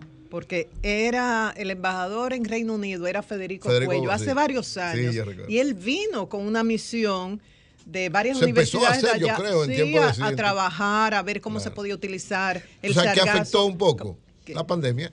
Bueno, porque la pandemia llevó a atrasar algunas cosas. Porque es verdad, yo Es recuerdo que empezó con. Federico Cuello. Y eso hace varios años. O sea, que tenemos el tema del sargazo hace tiempo y como perdimos tiempo, pero es verdad, me recuerda lo de la pandemia. Y se espera en este año una cifra récord. Miren el dato que aportó Miguel Seara Hatton, ministro de Medio Ambiente. Dice que hasta febrero de este año han llegado 30 millones de toneladas de sargazo. Mamacita. Esa cifra sí no, no dice nada, a menos que uno la compare con el año pasado. En 12 meses del 2022, 63 millones. O sea, en dos meses hemos recibido la mitad, más o menos, la mitad del total de millones de toneladas de sargazo que recibimos el año pasado. Esto es grave. Y destacaba que aparte de- del mal olor y cómo afecta el turismo, afecta mucho también la vida marina. ¿Por qué? Porque reduce la cantidad de oxígeno y bloquea la llegada de la luz solar, o sea que hace daño de todas maneras. Habló de la que se ha creado una mesa multilateral, multisectorial para poder trabajar el tema. Nos comunicamos, eh, ustedes saben que el INTEC está desarrollando el primer satélite dominicano para predecir la llegada del sargazo al Caribe y nos comunicamos precisamente con el ingeniero Edwin Sánchez, que él dirige eh, la unidad de investigación de ciencias aeroespaciales. Es ingeniero astronáutico y espacial. Y dice que sí, que están trabajando en este proyecto con el enfoque predicción con imágenes satelitales. Y en la universidad están enfocados en soluciones integrales, desde la producción hasta la recogida y el uso que han identificado carencias que tenemos. Entre estas dice, no hay manera en el país de realizar mediciones continuas de la corriente marina y que ellos están trabajando a ver cómo se pueden llenar estas carencias. Entonces ya para terminar y el último tema, y esto dedicado, ya que Consuelo estaba dedicándome un tema, esto yo se lo dedico a- al senador Dionis Sánchez, que habla de terroristas ambientales, a Virgilio, que habla de eso también, a Pedro, Pedro Jiménez, que, que estaba de acuerdo con eso de terroristas ambientales. A Felucho Jiménez, si ustedes van a decir, ¿y por qué Felucho Jiménez? Porque en el 2006 fue, habló de eso, de ecoterroristas. Le dijo a los ambientalistas que se oponían a que Bahía de las Águilas se llenara de hoteles. Él le dijo ecoterroristas. Tengan cuidado al utilizar estos términos. Ustedes saben por qué, porque los ambientalistas y los periodistas que hacen denuncias de delitos ambientales se arriesgan mucho y son agredidos. Entonces, no le echen eh, gasolina ese fuego del odio que se le tiene a la gente que protege el medio ambiente. Vamos a ver estas imágenes de lo que está ocurriendo en, en la cuenca del río Guayubín, en Montecristi. La denuncia es de que están extrayendo materiales para exportar, para exportar a diferentes islas del Caribe que se los llevan por manzanillo. Y nos dicen que ya la Procuraduría ha detenido varias personas por esto y hay varias órdenes de arresto. Pero la otra denuncia es la del periodista Rafael Metz, que estaba grabando esto y fue agredido. Gu- Guayubín, sí, En Guayubín. O sea que ahí no, hay, ahí no hay Extrayendo ayuntamiento, ahí no hay policía municipal, ahí no hay autoridad, ahí no hay gobernación, porque ¿cómo eso lo pueden eh, eh, hacer? a ese ¿Quién tú nivel. crees que lo autoriza? ¿Pero ¿De ¿Quién lo saca? ¿Cómo lo sacan? ¿Que ¿De quién tú crees que son los Los camiones de quién son, no Mira, tienen placa, entonces no hay, vamos- 10 no, vamos no hay oír- 20 mil pesos para ponerle tres camaritas de eso. Vamos a oír este diálogo, entre comillas. Eh, el periodista Rafael Metz, como digo, fue Sí. agredido físicamente Fue agredido. y lo despojaron de su material que estaba grabando. Y o- oigan este diálogo. Vamos a oírlo, Jovita. Lo, lo- No. Claudio, ¿cómo que no? Yo estoy grabando, yo estoy grabando todo. Cuando yo, ¿Eh? No, yo te... ¿Y qué? ¿Tú me estás amenazando? ¿Tú me estás a mí? No, yo no tengo que amenazarte a ti. Y tú a mí tampoco, pues entonces... La de ustedes. No, haz lo que tú quieras, tú puedes ser. Yo tengo que grabarlo responsablemente yo. Sal de ahí, No, ven. no, ¿qué tú vas a hacer? Sal de ahí, sal de ahí. ¿Qué tú vas a hacer? Y yo somos amigos, pero sal de ahí. Eh, porque- eh, ven acá, ¿por, por qué tú me dices? Borra el reportaje. Borra el reportaje, eh. aguanta. Óyeme, óyeme. Está bien, está bien, está bien. Óyeme. Está bien. Óyeme. Está bien, Óyeme. está bien. Tú no tienes necesidad de buscarte un problema innecesario. Está bien, está bien, ya, Oíste. ya, yo voy a pasar allá. Yo me voy, no hay problema. No, ¿cómo que tú te vas? Con la evidencia te vas. No, yo voy, yo voy, ya no hay problema. Tú lo vas a borrar. Oye, oye, si yo digo yo me voy, yo me voy. Ya no, No, no, tú lo vas a borrar. Está bien, Lo que tú estás grabando ahí, tú lo vas a Está bien, está borrar. bien, no hay problema. Tú lo vas a borrar. no, está bien. Dicen que Esto no es un país, esto es un disparate con cédula. Yo no lo digo todos los Después días. del peaje, aquí no hay Estado. Dicen que No, Rafael eso- Mer esa es mi tesis se salvó política. Porque uno del grupo lo conocía. Si no lo hubiera matado. No, ya tenían un plan de amarrarlo y tirarlo al río. Ese era el ¿Entiendes? plan. Habían ¿Eh? varios Sí, encapuchados. Díselo a Dionis Sánchez, exacto. ¿Oíste, Dionis? Barbarazo, un senador. Entonces, Carajo. los terroristas no son los ambientalistas. Los terroristas son los responsables de delitos ambientales como uno. estos, Julio. Cambio fuera.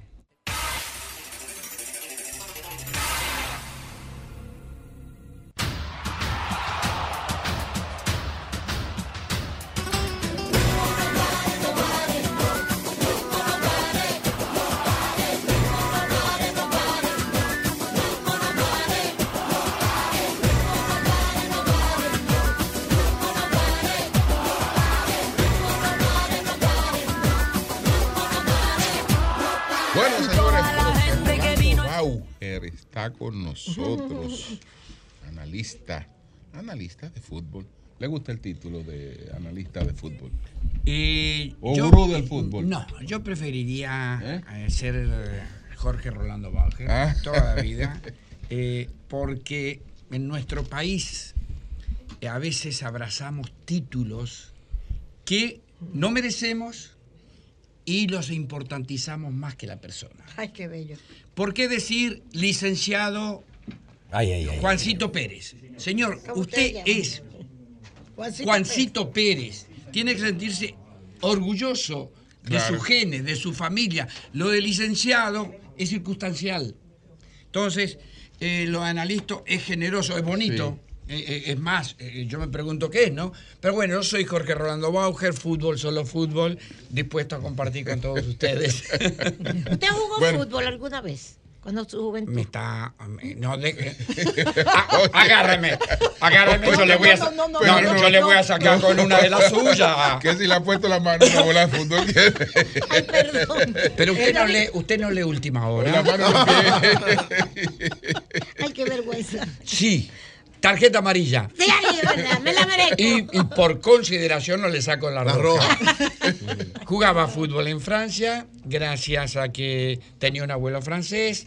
Viajé a Francia de la Argentina a los 20 años. Eh, jugué como lo que era, yo un futbolista de medio pelo, eh, un trabajador. Y estuve en Troyes, en la ciudad de Troyes, al este. Estuve en Lille, en la frontera con Bélgica. Y estuve en Dieppe, en la Normandía. Transcurrieron seis años y medios. Y lo mejor que me pudo haber pasado fue haber conocido a Guillermina María del Carmen Saí Tavares. ¿En Francia la conocí? La, claro, ella estudiaba allá, dominicana, becada por el gobierno francés. La esposa de Jorge Bauer, la mamá de Alencito, la mamá de Stephanie y la abuela de. ¿Romanense o...? Ya está el currículum. No, ella- Eh, Porque vivió, no. ¿Perdón? ¿Romanense o no? Ella no... No, es de aquí, de, De Santo, Santo Domingo. Domingo. Sí. Bueno, pues Bauer, Bauer eh, nos hablará un poco de, de los árbitros y, de- y- y del rol del arbitraje en el, en el fútbol. Sí, este, este, este tema podríamos nosotros extrapolarlo a la vida cotidiana. Es tan difícil impartir justicia. Y un autor uruguayo, Eduardo Galeano, que escribió Fútbol a Sol y Sombra, decía acerca de los árbitros que son arbitrarios por naturaleza. Es un escritor contemporáneo. Pero se nos ocurrió oportuno, para comenzar con el tema, recuperar una frase de Simón Bolívar. Y usted dirá, eh, tú estás loco, viejo. Simón Bolívar no jugaba fútbol. No. Pero tuvo un pensamiento acerca de lo que es la justicia fenomenal. Yo creo que producción nos va eh, a auxiliar con esto. Miren, Es difícil hacer justicia a quien nos ha ofendido. Ah, pues yo creía que había sido Miriam Germán que escribió ¡Ay! eso. Eh, por el caso ¡Ay, Jan Alain. Julio! No, yo creía- ¡Ay, Julio! ¡Que Dios te... ¡Julio! Eh, ¡Que Dios José, cambia el tema, Yo José. le- yo José, le- Lo suerte, Bauer. la yo suerte le- que es que dice, yo es le- difícil, no imposible. Yo le digo, eso, eso se lo escribió Miriam Germán a Jan Alain. Es difícil hacer justicia eh, a, ¿A quien nos nos- ha ofendido. Simón Bolívar. bien, Yo creí que había sido, mira, ese, como decía un amigo mío, Libertad Lamarque y Arturo de Córdoba. Esa frase. y publicado en la revista Villique. Villique, Bueno, ay, ay, ay, sí. eh, para poder valorar eh, la labor de los árbitros, tenemos que remitirnos un poquito a la historia. Yo soy un enamorado de la historia. Y en la historia está registrado que el fútbol nace en Inglaterra, en la Universidad de Cambridge, lo cual nos sitúa en lo que está pasando en la actualidad en ¿En qué República Dominicana. Eh, Aproximadamente. la Universidad de Cambridge data de 1200 y tanto, es la segunda universidad más antigua de Inglaterra, de habla inglesa, y eh, ya se practicaba fútbol. En el año 1400 se escriben un ensayo sobre las reglas, y lo curioso es que en las reglas no consideran la figura del árbitro. Ah, no. ¿Por qué? Porque ellos decían que el fútbol es un deporte de caballeros, practicado por caballeros que, Que no necesitan al árbitro. Pasado el tiempo, se contradijo el pensamiento de un filósofo francés, decía que la mayor demostración de civismo de una sociedad desarrollada es poder desarrollar una competencia deportiva sin árbitro. No se ha podido hacer hasta el momento. Entonces, los árbitros comienzan después de que el intento de que el fútbol sea dirigido por los capitanes fracasa. El fútbol adopta de el cricket, que es el deporte nacional en Inglaterra, Inglaterra, sí. La figura del umpire, Sí. que era una figura consultiva. Era un señor que actuaba desde afuera del campo de juego. Y lo consultaban por si acaso. Lo consultaban, la mayor parte del tiempo no le hacían caso. Pero en 1891, cuando ya los pleitos, las peleas, Son demasiados, sí. aparece la figura del árbitro y al aparecer la figura del árbitro, los umpires pasan a ser los jueces de línea. Fíjense ustedes que las primeras reglas, el ensayo, 1400 y algo. El árbitro aparece en 1891, a finales de 1800. Wow. Y a partir de ahí, la figura del árbitro ha ido evolucionando. A tal punto que hoy en día es casi un robot.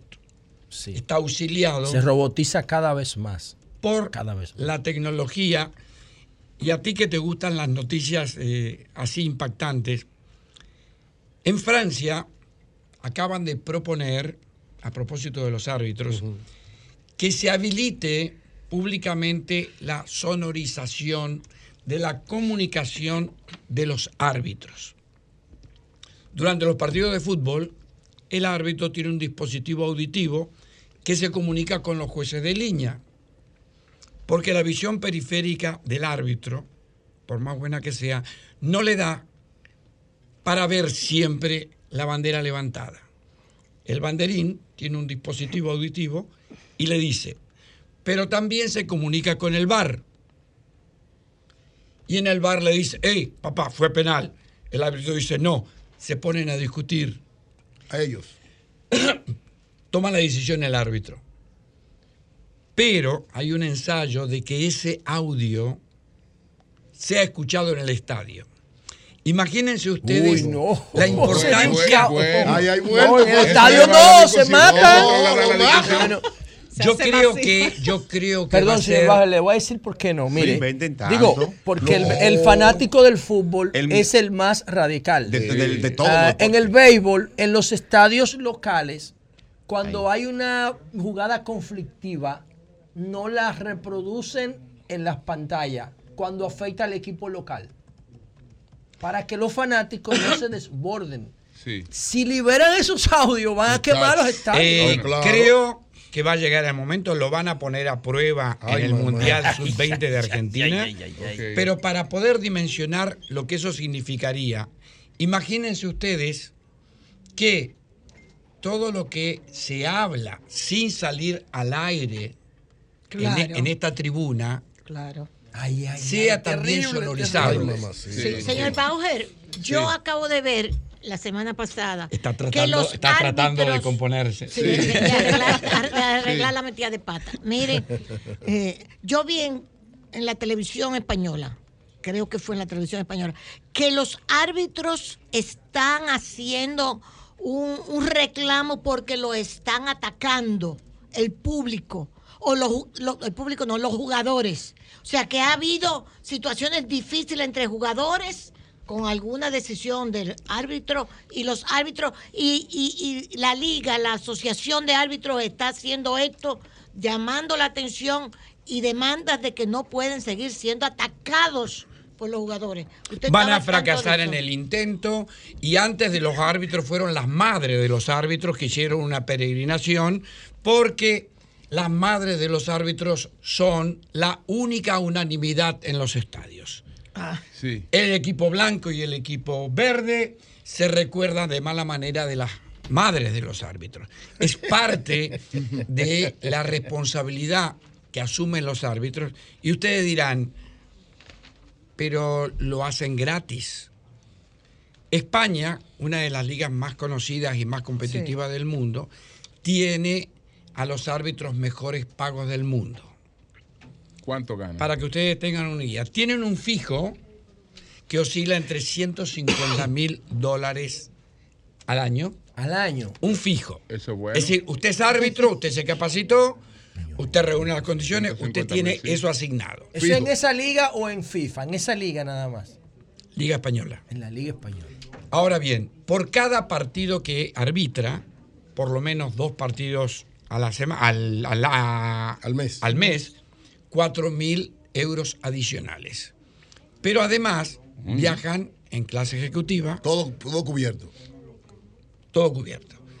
Y los partidos de la Champions, que tanto ve la gente, es extraordinario, cada árbitro gana 10 mil euros. Por cada partido. Por cada partido. Ahora bien, uno dice. Eso es poquísimo. ¿Cuánto? Claro. ¿Cuánto reúnen Ah, no. al año? 300 mil euros. Lo cual, somos consecuentes, si retomamos los milauristas europeos, sí. mil Sí, euros son claro. 15 mil al año. No, no les permiten poner publicidad en su uniforme a los árbitros. Eso lo hace la social, la liga. Y reciben un porcentaje de lo que recauda por publicidad. Oh. Sí. Pero son verdaderamente atacados por los jugadores, los árbitros. Atacados. Son puteados. Es decir, son recontraatacados. Claro que sí. Porque en el fútbol. Son enfermos. Y este muchachito. Adelante, adelante. no, lo que atacan es que él dice. que Hay fanáticos en, en- en el fútbol que llegan a la enfermedad, es una cosa loca. algunos. Es decir, Le un la ataque. pasión, la pasión desborda el pensamiento. Sí, es una cosa loca. Y hace que los reclamos sean Irracionalmente. agraves. Miren, para que podamos juzgar. ¿Han matado árbitros en los últimos tiempos? Chacho. Otra más. No pregunto. Pues yo voy a cambiar el cambio de hora, le voy a pedir el cambio de sustitución. Miren, un árbitro recorre de promedio entre 12 y 15 kilómetros por partido. Si tomamos en cuenta que eso se hace bajo una presión extraordinaria, creo firmemente en la honestidad de los árbitros. ¿Por qué razón? Van con el silbato en la mano, van corriendo, Igual las que pulsaciones están en 180, 200. Y enfrente aparecen Messi y Cristiano Ronaldo reclamándole. Qué mes. Y mundial. como las anécdotas son fenomenales para reforzar conceptos, Todo el mundo sabe quién es Pelé. Oh, pero ven acá, el mejor Bien. jugador de de los tiempo. Doña Consuelo. Lo pusieron, lo incluyeron ahora Pelé en el De que alguien que fue al barbero, Pelé es alguien, Pelé es alguien que fue al barbero. Eh, después que Brasil ganó su segundo mundial en Chile en 1962, la selección de Brasil hacía giras para recaudar dinero y se presenta en Bogotá, capital de Colombia, contra un equipo de Bogotá. La atracción era Pelé. Correcto. Y Pelé era muy malcriado en el terreno de juego. ¿Qué resulta? Hizo una infracción, hizo otra infracción y el árbitro le saca tarjeta y lo expulsa. Hasta ahí, fabuloso. Termina el primer tiempo y los organizadores van al camerino, le dicen, eh, papá, la gente pagó para ver La. Pelé. Entonces, el árbitro dice, yo soy el árbitro, yo no me retracto. No te retracta. Perfecto, cambiamos el árbitro. Cambiaron el árbitro y Pelé volvió a jugar. Eso es como una anécdota. Claro, en los partidos profesionales, esto era Claro. exhibición, no se puede hacer. Eh, Julio, Bueno, sí, brevísimo. Usted sabe que uno, nosotros no sabemos de fútbol, pero a uno le llegan las noticias, sobre todo de las dos figuras más importantes del fútbol todavía, eh, Cristiano y Messi. Cristiano eliminaron su club, el Al Nazar, en Arabia Saudita. Eh, Lo eliminaron de la, de la, de la Copa del Rey. Y tiene 300 minutos que no anota un gol, Cristiano, en Arabia sí. Saudita, 300 minutos. Aparte de que están hablando de que se está separando de Georgina. Y Georgina utilizó una canción de Romeo Santos, el dominicano, para decir que eso es mentira. Que, porque Georgina se ha convertido en una celebridad en Netflix. Una mujer espectacular, Georgina, busquen su serie en Netflix. Y entonces... eh, Yo y no en entonces, este mundo. el Barça quiere traer a Messi a España otra vez desde el Paris Saint Ay, Germain. Se termina su contrato en junio. Yo vi eso. ¿Qué tendría que sacrificar el Barça, que está teniendo una gran temporada, para volver a traer a Messi? Si vale la pena volver a incorporarlo en la plantilla a Messi, si todavía le queda en el tanque. ¿Y, qué usted opina del balance de la contratación y el desempeño de Ronaldo en Arabia Saudita? Los salesianos hablaban mucho en parábola porque la parábola permite mandar un mensaje no directo, pero sí muy claro. Cuando un vaso se rompe, tú lo puedes arreglar muy bien, pero el vaso ya está roto. Cambio y fuera. Esa es la ley de la... la, la, la- Más claro, la- la más segunda claro. de- Gracias, gracias, gracias, Jorge Rolando. Muchas gracias, muchas gracias. Muy bien, gracias. Cambio y fuera.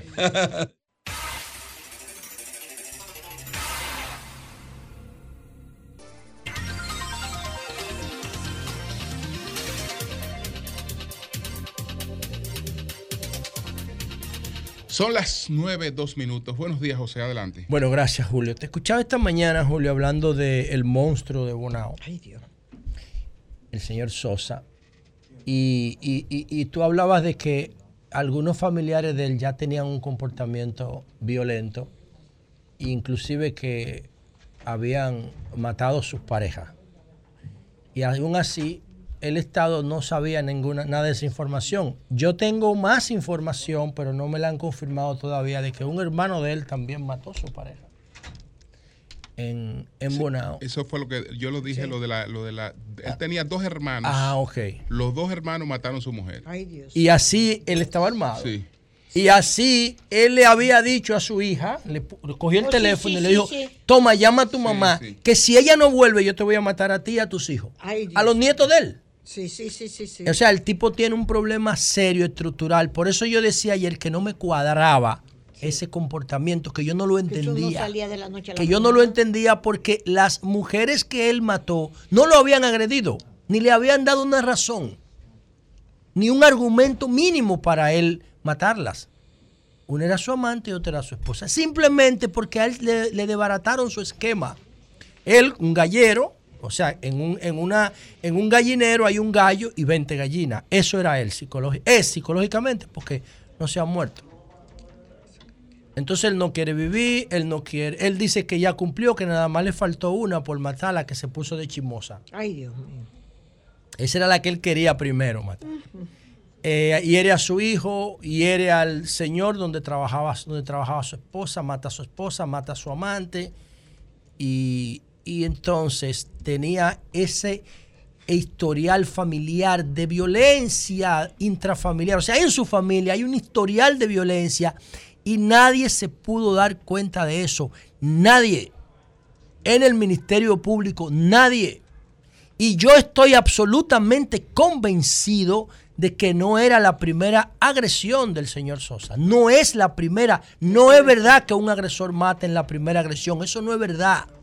Tengo años diciendo esto. Lo que pasa es que el Estado es incapaz de escuchar las alertas, los indicadores de riesgo en una relación tóxica.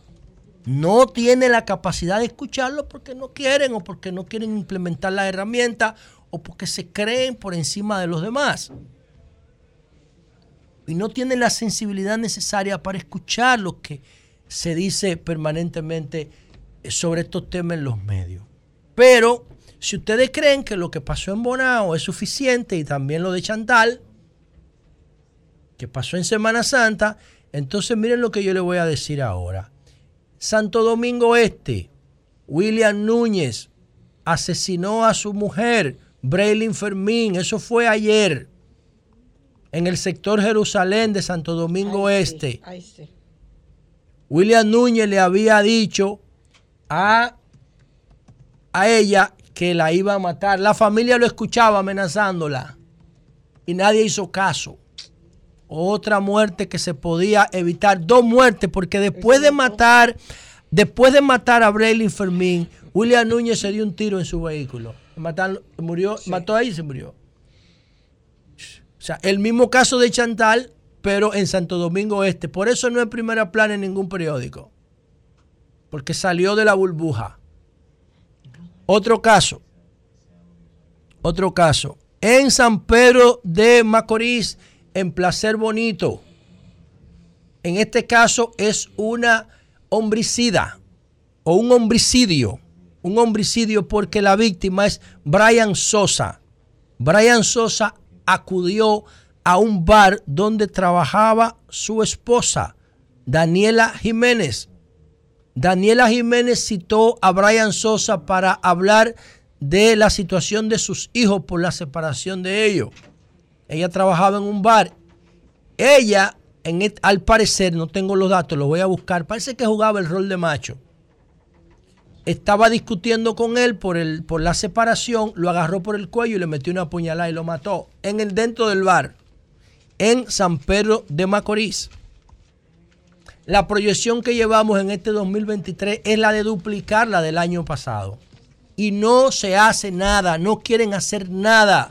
Solamente se esperan, bajan la cabeza hasta que una noticia tumbe otra. Hasta que una noticia tumbe otra. Todavía no hay un informe de qué fue lo que movió el interés de los fiscales de Santo Domingo Este para dejar libre a el esposo de Chantal al marido de ella, al novio, a lo que sea, a la pareja, que después buscó su arma y la mató y se mató él. Todavía no conocemos el informe de cuáles fueron los argumentos del Ministerio Público de Santo Domingo Oeste, porque Chantal vivía en Alameda, para dejar libre al agresor, a su pareja. Todavía no lo sabemos. Entonces, señores, nada, es una orgía de muerte, de sangre, de violencia intrafamiliar. La de Bonao costó eh, dos vidas, la de Bonao costó dos vidas y tres heridos. Cu- tres vidas porque él, él mató al guardián también de la casa. Tres muertos y tres heridos. Él, su hijo y el, y el señor de la casa donde trabajaba su esposa que también la mató. Más el que faltó. Lo que faltó. Más Sí, que la que, la que se escapó, que él no pudo alcanzar, no la pudo ubicar. Entonces, nada, señores, esa es la situación. Por otro lado, yo Lo- quería lo decirlo. grave, la luz, que hay que hablar de estos temas, claro que sí, pero Claro, pues, uno oh. habla, pero a la vez sabe que puede estar provocando que alguien Que tome la decisión. más, así que es lo que pasa es, con los suicidios, que los expertos dicen, no es bueno hablar de eso, pero hay que informar. Pero a la vez uno sabe las Sí, consecuencias que pero tiene además esto. no hablaríamos de esto si el Estado tuviera capacidad preventiva, porque lo que yo quiero significar aquí, no puedo decir nada del caso de San Pedro porque esta noticia es nueva, es fresca. Pero el caso de Santo Domingo, Oe- o- eh, de Santo Domingo Oeste de ayer, el tipo había amenazado y nadie hizo caso. En el tema del monstruo de Bonao, pues se tiene el historial inclusive de la familia. Pero él amenazó a su hija con matar a su propia hija si, no, si la mujer no volvía. O sea, son casos prevenibles. El caso de Chantal no era prevenible. Era prevenible porque ella fue y se creyó. Ella fue y se creyó. Ahora me escriben por aquí, me escriben por aquí, me dicen que en el caso de San Pedro, los dos se habían querellado contra el otro. Era una pareja, era una relación tóxica. Los dos se querellaron mutuamente en San Pedro y nadie hizo nada. ¿Cuál es el problema? Que no hay consecuencia. Hay que decirle a doña Miriam Germán que revise esa dirección de violencia intrafamiliar, que eso no sirve. Eso no funciona, eso da vergüenza. Que desmonte esa estructura y busque gente nueva con, con intenciones de hacer la cosa diferente. Porque no puede ser que, que haya tanta indiferencia del parte del gobierno ante toda esta muerte y toda esta violencia que provocan las relaciones, las relaciones tóxicas intrafamiliares. Eh, eh, Marilena puso el video, no sé si lo puso, pero comentó el caso de los que trabajaron en el censo. ¿Por qué no les pagan? Se votaron 3.700 millones en el censo. Que dicho sea de paso, sigo sosteniendo que eso no va a servir para nada. ¿Por qué nosotros generamos información diaria 24/7, 365? Si automatizamos los procesos públicos, ahí tenemos toda la información que el censo busca cada 10 años. Se votaron 3.700 y no fueron suficientes para pagarle a esos infelices. Para pagarle a esos infelices. señora que aparece en el Coño, video arrodillándose arrodillada, para por que Dios, páguenle. Dios mío. Que debe tener una deuda. Una el deuda, triple un de, de lo que le deben a ella, quizás. ¿Entiendes? ¿Por qué no pagarle? Porque esa es la parte más fina de la cadena. ¿eh? Sí, Tú puedes estar seguro que a los de arriba le pagaron, a todas las empresas que participaron, a los que imprimieron los formularios chatarra, eso, ya le pagaron a eso. Entonces a los infelices de abajo que no tienen padrino y, a los que, y a los que cobraban menos, que necesitan eso para sobrevivir, lo ponen a pasar trabajo, pasar a trabajo de humillarse. Coño, paguen esa vaina. Carajo, páguenlo. Eso no está Y bien, ahora honestamente. Creo que la vice, la vice, doña Raquel, va a averiguar que qué por qué la ONE no ha pagado. Tú sabes lo que pone a doña Raquel, a la vice, averigua una vaina así. Pero, ¿Eh? Carajo. ¿Y, dónde está el dinero? No debe Son chelis, no es a los que llevaban los formularios. por Pero Dios. para, para ellos. a los ya- muestristas, eso de abajo, la última milla de, la vaina. ¿Por qué no le pagan? ¿Por qué no le pagan ese dinero, por Dios? ¿Qué es lo que pasa? ¿Qué es lo que ocurre si tenían el presupuesto de los 3.700 Claro. millones? Yo no entiendo, honestamente yo no entiendo por qué, por qué suceden estas cosas. Y por último, señores. No, José, yo no quiero que tú digas por último, porque Vamos te quiero presentar, no, porque esto yo sé que tú lo manejas. Yo hoy esta mañana, Joselito, aquí temprano, el sol de la mañana, bien temprano. Un saludo para el equipo del Sol de la Mañana de, de 5 a 7 en el primer horario. Muy duro. Médico atiende 15 prospectos con insuficiencia renal por Sí. esteroides. Niños de 15 años. Eso es el doctor Richard Medina, con 20 años de ejercicio en medicina y una década como cardiólogo pediátrico, que recibe en su consultorio Bueno. niños de 14 y 15 años con el, la, el, el- Sí, el porque, riñón sí, porque es que lo- los preparadores, Exacto. los que lo- los, que- los buscatalentos, Eso lo- no hay que reportarlo. No, no, y hay que- O sea que el doctor, así como llega un niño golpeado, los médicos de la sala de emergencia tienen que reportarlo a la lo policía. deben reportar, pero ese un- ese un- no, no, porque lo, lo el médico especialista sí sabe, pero el personal de asistencia no, porque este es un tema complejo. Sí. Los que los que los que buscan talento, los que tienen academia preparatoria, no oficiales, sino por su propia cuenta, que identifican los talentos en los campos y en los barrios. el 99.9% de los peloteros vienen de la pobreza. Sí. Noven- los únicos que no vienen de la pobreza son los hijos de peloteros, porque ya sus papás superaron la pobreza. Sí. Pero después todos los peloteros vienen de la pobreza. Y de- sobre todo de la pobreza y de la ruralidad. Entonces los que lo identifican, los que los encuentran primero, lo que quieren es una firma. ¿Por qué? Porque ellos pactan por porcentaje de contrato. Entonces, cuando le ven un talento, lo que quieren es acelerar el proceso para acelerar la firma y lo revientan con sustancias esteroides con los- para mejorar el rendimiento, ¿Tú para llenarle los ojos a los scouts eso, José, internacionales. pero que eso debe ser Consuelo. reportado. Y a veces con, y a veces con complicidad de los padres. De los padres, pero los primeros son los padres. Y la luz. El doctor Richard Marine, en su presentación anterior, no la última vez que vino para Semana Santa, habló de eso. Sí, los dijo que revientan. no lo permitía. Sí, cuando la, cuando la suspensión a Tatis, Sí. que suspendieron a Tatis por usar sustancias prohibidas. Pero estos son niños que los están desbaratando. Sí, sus así propios es. padres. No, no necesariamente porque los padres los entregan a los entrenadores. Sí, pero. Y los entrenadores son los. No, los saber. entrenadores controlan todo lo que esos niños consumen. Claro. Todo lo controlan, lo controlan todo. Niños de- Inclusive puede ser que los niños no sepan lo que están consumiendo, porque se lo dan en el agua. Carajo. O se lo inyectan y ellos, los niños no tienen conciencia. Conciencia. Un niño de 14 años con el perfil de un pelotero dominicano no sabe nada de lo que es eso, a menos que el chamaquito tenga como propósito, eh, tenga un comportamiento muy agresivo. Eso, sí, eso y- no puede seguir pasando en este país, eso. No, es un tema, es un te- no mire señores, mire, mire, mire. Eso de En los Estados niños Unidos oye, pasa eso, José. pasa, pero no con niños, imposible. Pero no con niños. Pasa con, con, sí, pasa con, con adultos. Con adultos, pero no niños pero, de 14 años. pero para que, para que tengan una idea. República Dominicana tiene Dios. mayor incidencia, tiene mayor índice de uso de, este- de- de esteroides, que los norteamericanos. Siendo los norteamericanos, la mayoría de, de los jugadores son norteamericanos. Nosotros tenemos, ah, creo que 100 jugadores en, el, en, el, en los 32 equipos. Pero nosotros usamos más sustancias prohibidas que ellos. mira, te manda Virgilio.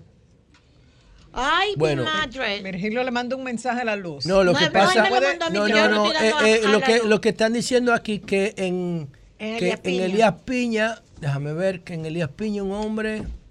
Bueno, esto está cargando porque Doña Consuelo tiene un, un- un iPhone 5. Qué Ay, barbaridad. ay, ay, ay, Vamos ay, por ay, 14. ay. No revela Vamos tecnológicas. Ay, Dice aquí- no, la- no la maldad de que ella baja le dijo.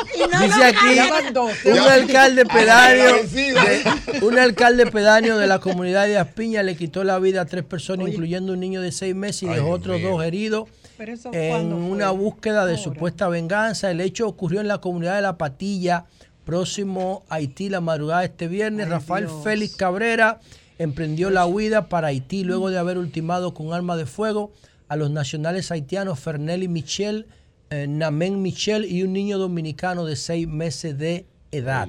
No tiene que ver con violencia intrafamiliar, pero es desgarrador. Sigue la Por último, violencia. señores, miren, la, la- la- la primera dama, Raquel Arbaje, a propósito de, de la sentencia de alias Caranday, el curita, el que mató a Orlando, ha dicho que en el país debería existir la, la- la cadena perpetua. Bueno, realmente yo, eso es importante viniendo de ella por la influencia que tiene y que el PRM en mayoría. El PRM después que pasen las elecciones, porque antes de las elecciones es imposible hablar de reforma en ese Congreso, porque hay tres fuerzas, ¿no? Y no se puede conseguir la mayoría necesaria para modificar la constitución. Pero eh, en realidad es importante porque después de las elecciones pudiéramos tener una oportunidad de reforma. Eh, hace, desde que Danilo Medina hizo la reforma fiscal en el 2012, aquí nos hace una reforma, ya tiene 11 años esta reforma hay que actualizar las estructuras fiscal y tributarias, pero hay que también modernizar otras áreas de la constitución que dicho sea de paso ya tiene 13 años, porque la constitución, las dos modificaciones fueron con un, interés simplemente electoral. No se le puede llamar reforma a eso, a lo que hizo Danilo. Entonces, eh, yo pienso que aquí hay que escalar las aspiraciones en materia de, comporta- de cierto comportamiento, porque lo de cadena perpetua, lo que le están haciendo a Caranday ahora es una cadena perpetua, porque Caranday debe tener 55 años. Sí. Y nadie le va a bajar eso de 30 años. Ah, ¿Quién? Porque él no, él no le, él, él dijo en sus argumentaciones que él había disparado tres veces porque Orlando le sacó un revólver. El que conocía a Orlando sabe que Orlando no era tipo de- Claro que no es un- Y dijo que le disparó, que le disparó tres veces, pero los expertos encontraron 13 disparos.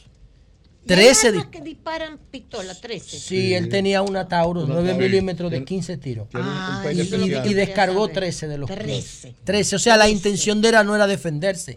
Además, él le había dicho al señor Cuervo de Sangles, que era amigo de él y amigo de Orlando y que tiene una función en el ministerio, que lo pensaba matar. Ay, Dios. O sea, por eso Y lo están están calificando. Las últimas palabras de Orlando. Miguel no, Miguel no, Miguel no, que eso hombre, quedó cuando grabado. dijo, déjenlo entrar, que es mi amigo. Entonces, entonces, en este tema Oh, Dios. eh, lo calificaron como un asesinato porque él lo planificó todo. Él sabía lo que iba a hacer porque él sabía que a Orlando lo iban a quitar de ahí, lo iban a mover eh, del ministerio y él no había conseguido lo que Orlando le prometió. Y por eso decidió matarlo porque ya él se había metido en compromiso económico con la empresa esa extranjera que los ejecutivos hablaron. Que yo no sé por qué esa empresa no está ahí en ese expediente. Yo no sé. Yo no sé por qué no está ahí la empresa. No, pues la empresa no tiene que ver nada con No, el crimen. no, no, no. Yo No, no, estoy bueno. diciendo que la empresa es la Porque sentencia. ahí lo que está es el crimen. es lo No, que no, ahí, no, el eh, no, ahí hay, ahí hay, ahí hay, ahí hay algo que no ha- se ha puesto en relieve. Permiso para una no exportación tiene- que no pero podía autorizar. Era ilegal. Pero lo que se está Pero lo- jugando- ellos estaban lo que se está dando dinero es- para que él lo pero consiga. Lo que se está jugando el asesinato de Orlando. No, no, no, pero está bien. Pero bueno, es que le echamos tierra al otro. No, Eh, le echamos tierra al otro. es otra investigación. Sí, pero Ah, se porque es que estamos hablando de que en una, señores, oigan este caso, esto Todo es tiene que ver. Oigan, claro, porque pero al espérate, final es un tema de corrupción. Y no es Pero- importantísimo Espérese, investigar eso la empresa. Pero, na- nadie está diciendo que no es importante investigar. Lo que estamos hablando es que este juicio Sí, lo que tiene que ver es con el asesinato de Orlando. Exacto, No pero- con otra pero- cosa. O sea, tú eres juez y tú no quieres saber por qué lo Es que el mataron. juez- es que el juez no tiene, el, juez está apoderado del asesinato de Orlando, es del asesinato. bien. Es lo que para mí me parece que esto lo están llevando al Yo vapor. creo que la Sí. empresa habló cuando él mencionó las baterías. Hoy no están ahí los videos. Espérate, eh, la empresa habló y dijo que no Sí. hace ese tipo de exportaciones, etcétera. Porque la empresa puede- que él mencionaba es un, habló. ya es un asunto que lo puede investigar Claro. el aparte. Pero Sí, él lo- pero Está bien, pero lo que, pero oigan el dato, oigan el dato. La mayoría de los presos en República Dominicana, según el informe de Pablo Ulloa en la Defensoría del Pueblo, son preventivos. Sí, sí.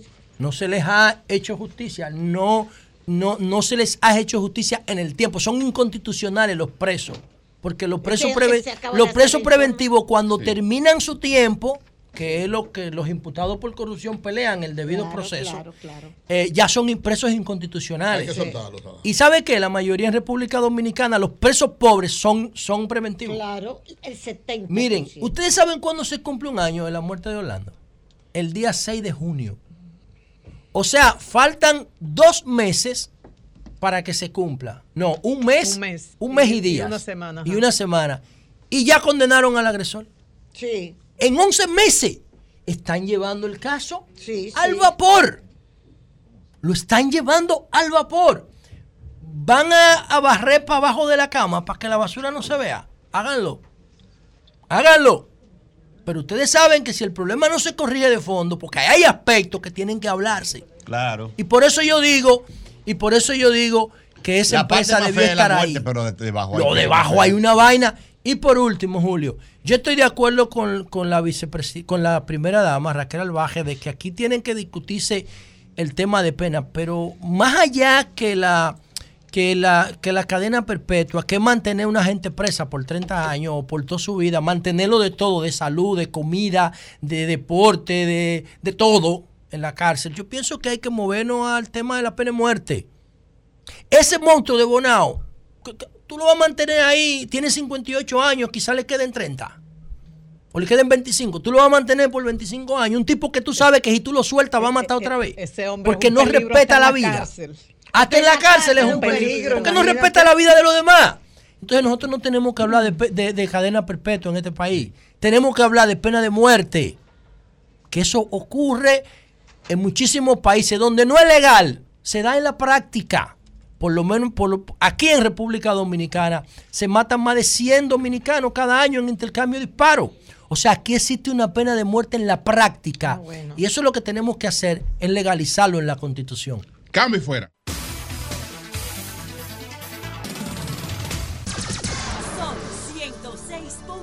106.5. Bueno, señores, con nosotros están los fiscales Juan Alberto Liranzo, que es fiscal de la provincia de Santo Domingo, y Stalin eh, Polanco, fiscal de Asua.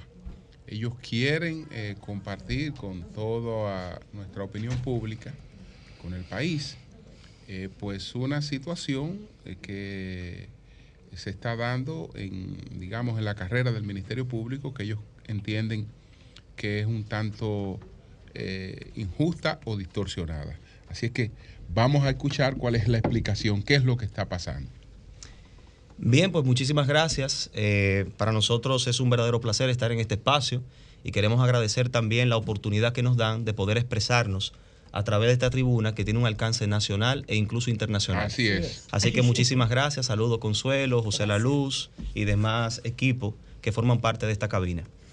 Ciertamente, actualmente en el Ministerio Público, en el cuerpo fiscal, existe un descontento generalizado en virtud de una propuesta que ha hecho la Dirección General de Carrera de someter a concurso de oposición a los fiscalizadores para ser ascendidos a la categoría de procuradores fiscales. Carrera para hacer esa propuesta ha partido de una premisa que en principio entendemos que es totalmente falsa. Correcto. Carrera ha dicho que solamente hacen falta 90 plazas en el renglón de los procuradores fiscales. Ese es el primer problema. El segundo problema es que Carrera también ha dispuesto de que eh, estas plazas tienen que ser concursadas cuando ya los fiscalizadores, para formar parte de la carrera del Ministerio Público, hemos pasado un concurso de oposición. Frente a eso, nosotros hemos visto la siguiente situación y queremos decirlo con el mayor lujo de detalles para que las personas que nos están escuchando comprendan. En la actualidad, en el Ministerio Público existen 190 juzgados de paz. Esos juzgados de paz tienen que estar ocupados por un fiscalizador. Y somos aproximadamente 430 fiscalizadores a nivel nacional. Y Carrera ha dicho que hace falta 90 plazas. ¿Cómo es posible, decimos nosotros, que los fiscalizadores en más de un 90% estamos haciendo la función de procuradores fiscales? Diga ahora la institución que hay una necesidad institucional de solamente 90 plazas. Entonces, estamos exigiendo en primer lugar que se reconsidere esa premisa porque entendemos que no se corresponde con la realidad estructural del Ministerio Público. ¿Cuál sería la necesidad, según ustedes, eh, en cuanto a plaza? La, nece- la necesidad en cuanto a plazas. Bueno, si es por la necesidad, obviamente, eh, todos los fiscalizadores estamos haciendo la función de procuradores 300 y fiscales. pico De hecho, yo les voy a dar. ¿verdad? Somos 430 fiscalizadores. 430. De hecho, hay fiscalizadores que están en instancias superiores, como por ejemplo Procuradurías de Corte. Ustedes han visto todos los casos que se están llevando a cabo en el PEPCA y persecución. Esas son una instancia de corte. Bueno, pocos saben que eh, 40 de los fiscales que están ahí son fiscalizadores y están en una instancia de corte. Entonces, quiere, queremos que la institución explique. Están ahí por necesidad, Por necesidad institucional. No porque han Concursado. no, escalado ni, con- ni No, llenado por las las competencias para La competencia sí. La necesidad institucional y la- el nivel de confianza de esos fiscales ante el equipo de litigio es que lo ha llevado a esa posición. Pero ¿qué ha pasado? De la matrícula de 437 fiscales que habemos a nivel nacional en el rango de fiscalizador, el año pasado habían 150 más que eran abogados en funciones de fiscalizadores. Esa matrícula fue sacada del- del- de los tribunales, de los juzgados de O sea, paz. los 150. 150 De un y golpe. se le sumó a los juzgados de paz, a los fiscalizadores, esa carga de 150 que salieron. Pero habemos fiscalizadores que tenemos dos y tres municipios a responsabilidad. La carga de los diferentes pueblos, la, la diferente provincia, está encima del fiscalizador. ¿Por qué? Porque el Código Procesal Penal y la Constitución establece muy clara la materia y la función del fiscalizador. Materia de pensiones, tránsito, penal laboral y las conciliaciones de golpes y heridas que sean curables dentro del el marco de los días. Sí, que no tengan lesiones Que no permanentes. tengan lesiones permanentes. Pero después de ahí los juzgados de instrucción somos los que estamos conociendo la medida, los fiscalizadores. Aquí en nuestro país, señores, estamos trabajando con una fiscalía forzada, sin herramientas para una investigación y es queja de los fiscales, de los abogados, que dicen los fiscales no investigan, los fiscales no, co-", porque no tenemos la cantidad de fiscales suficiente, no tenemos la cantidad de recursos. Una sociedad, un Estado que destine menos del 1% del PIB para el sector del Ministerio Público, no quiere que el Ministerio Público resuelva y dé respuestas de justicia y de calidad. ¿Qué respuesta le ha dado dirección de carrera ante de los argumentos de ustedes? Número uno, que ya pasaron por un concurso de oposición y número dos, que ya tienen la experiencia porque han ocupado esas posiciones en Bueno. procuradurías. Bueno, mire, Carrera, de manera hasta ahora, la institución, eh, de manera informal, vamos a decir así, ha dado diferentes respuestas. Por ejemplo, para el problema de las plazas, recuerde que estamos diciendo que hacen falta más plazas. Carrera dice, bueno, es posible que, hacen- que hagan falta más plazas en la práctica. Ahora tenemos un problema de aprovisionamiento presupuestario. No tendríamos cómo pagar más de 90 procuradores fiscales en caso de ser ascendidos. ¿Qué decimos nosotros?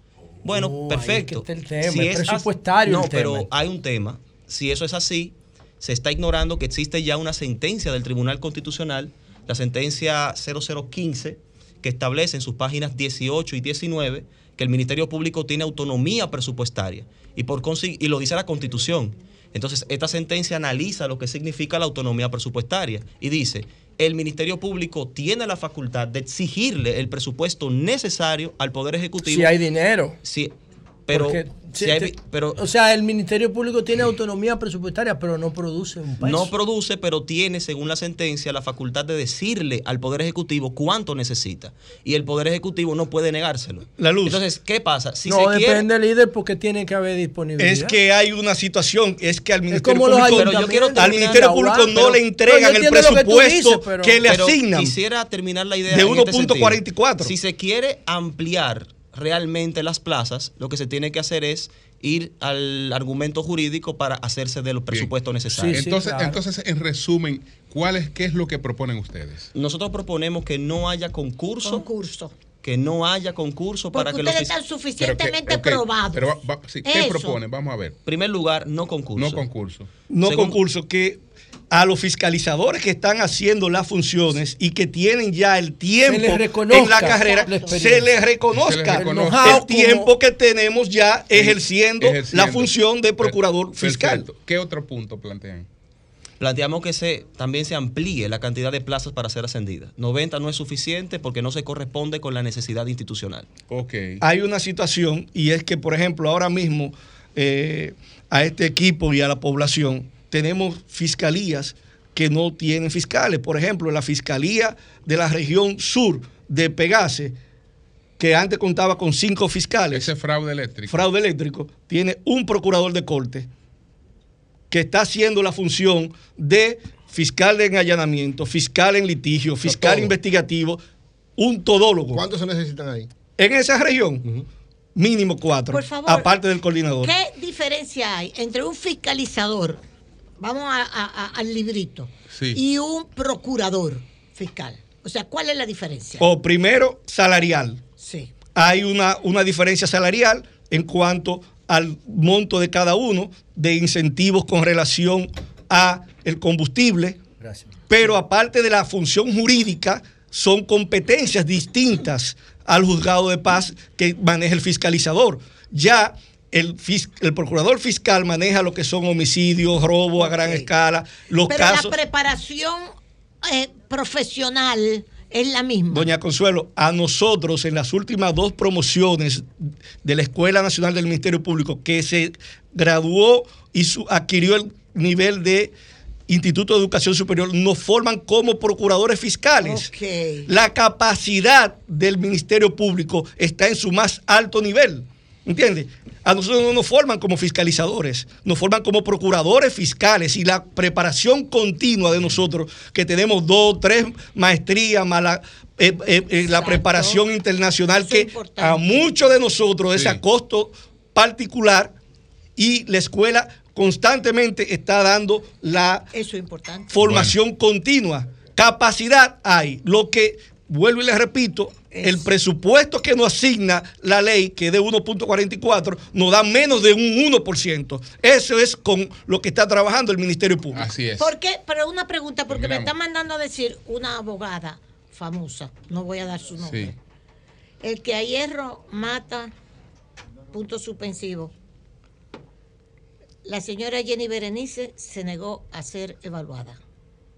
Eso es cierto. No, no, no, no, miren, lo que pasa, eso es harina de otro costal, de otra situación y momentum eh, histórico, no es parte de nosotros tratar ese tema, No es pero la magistrada Jenny Berenice es el estandarte y el buque insignia del Ministerio Público.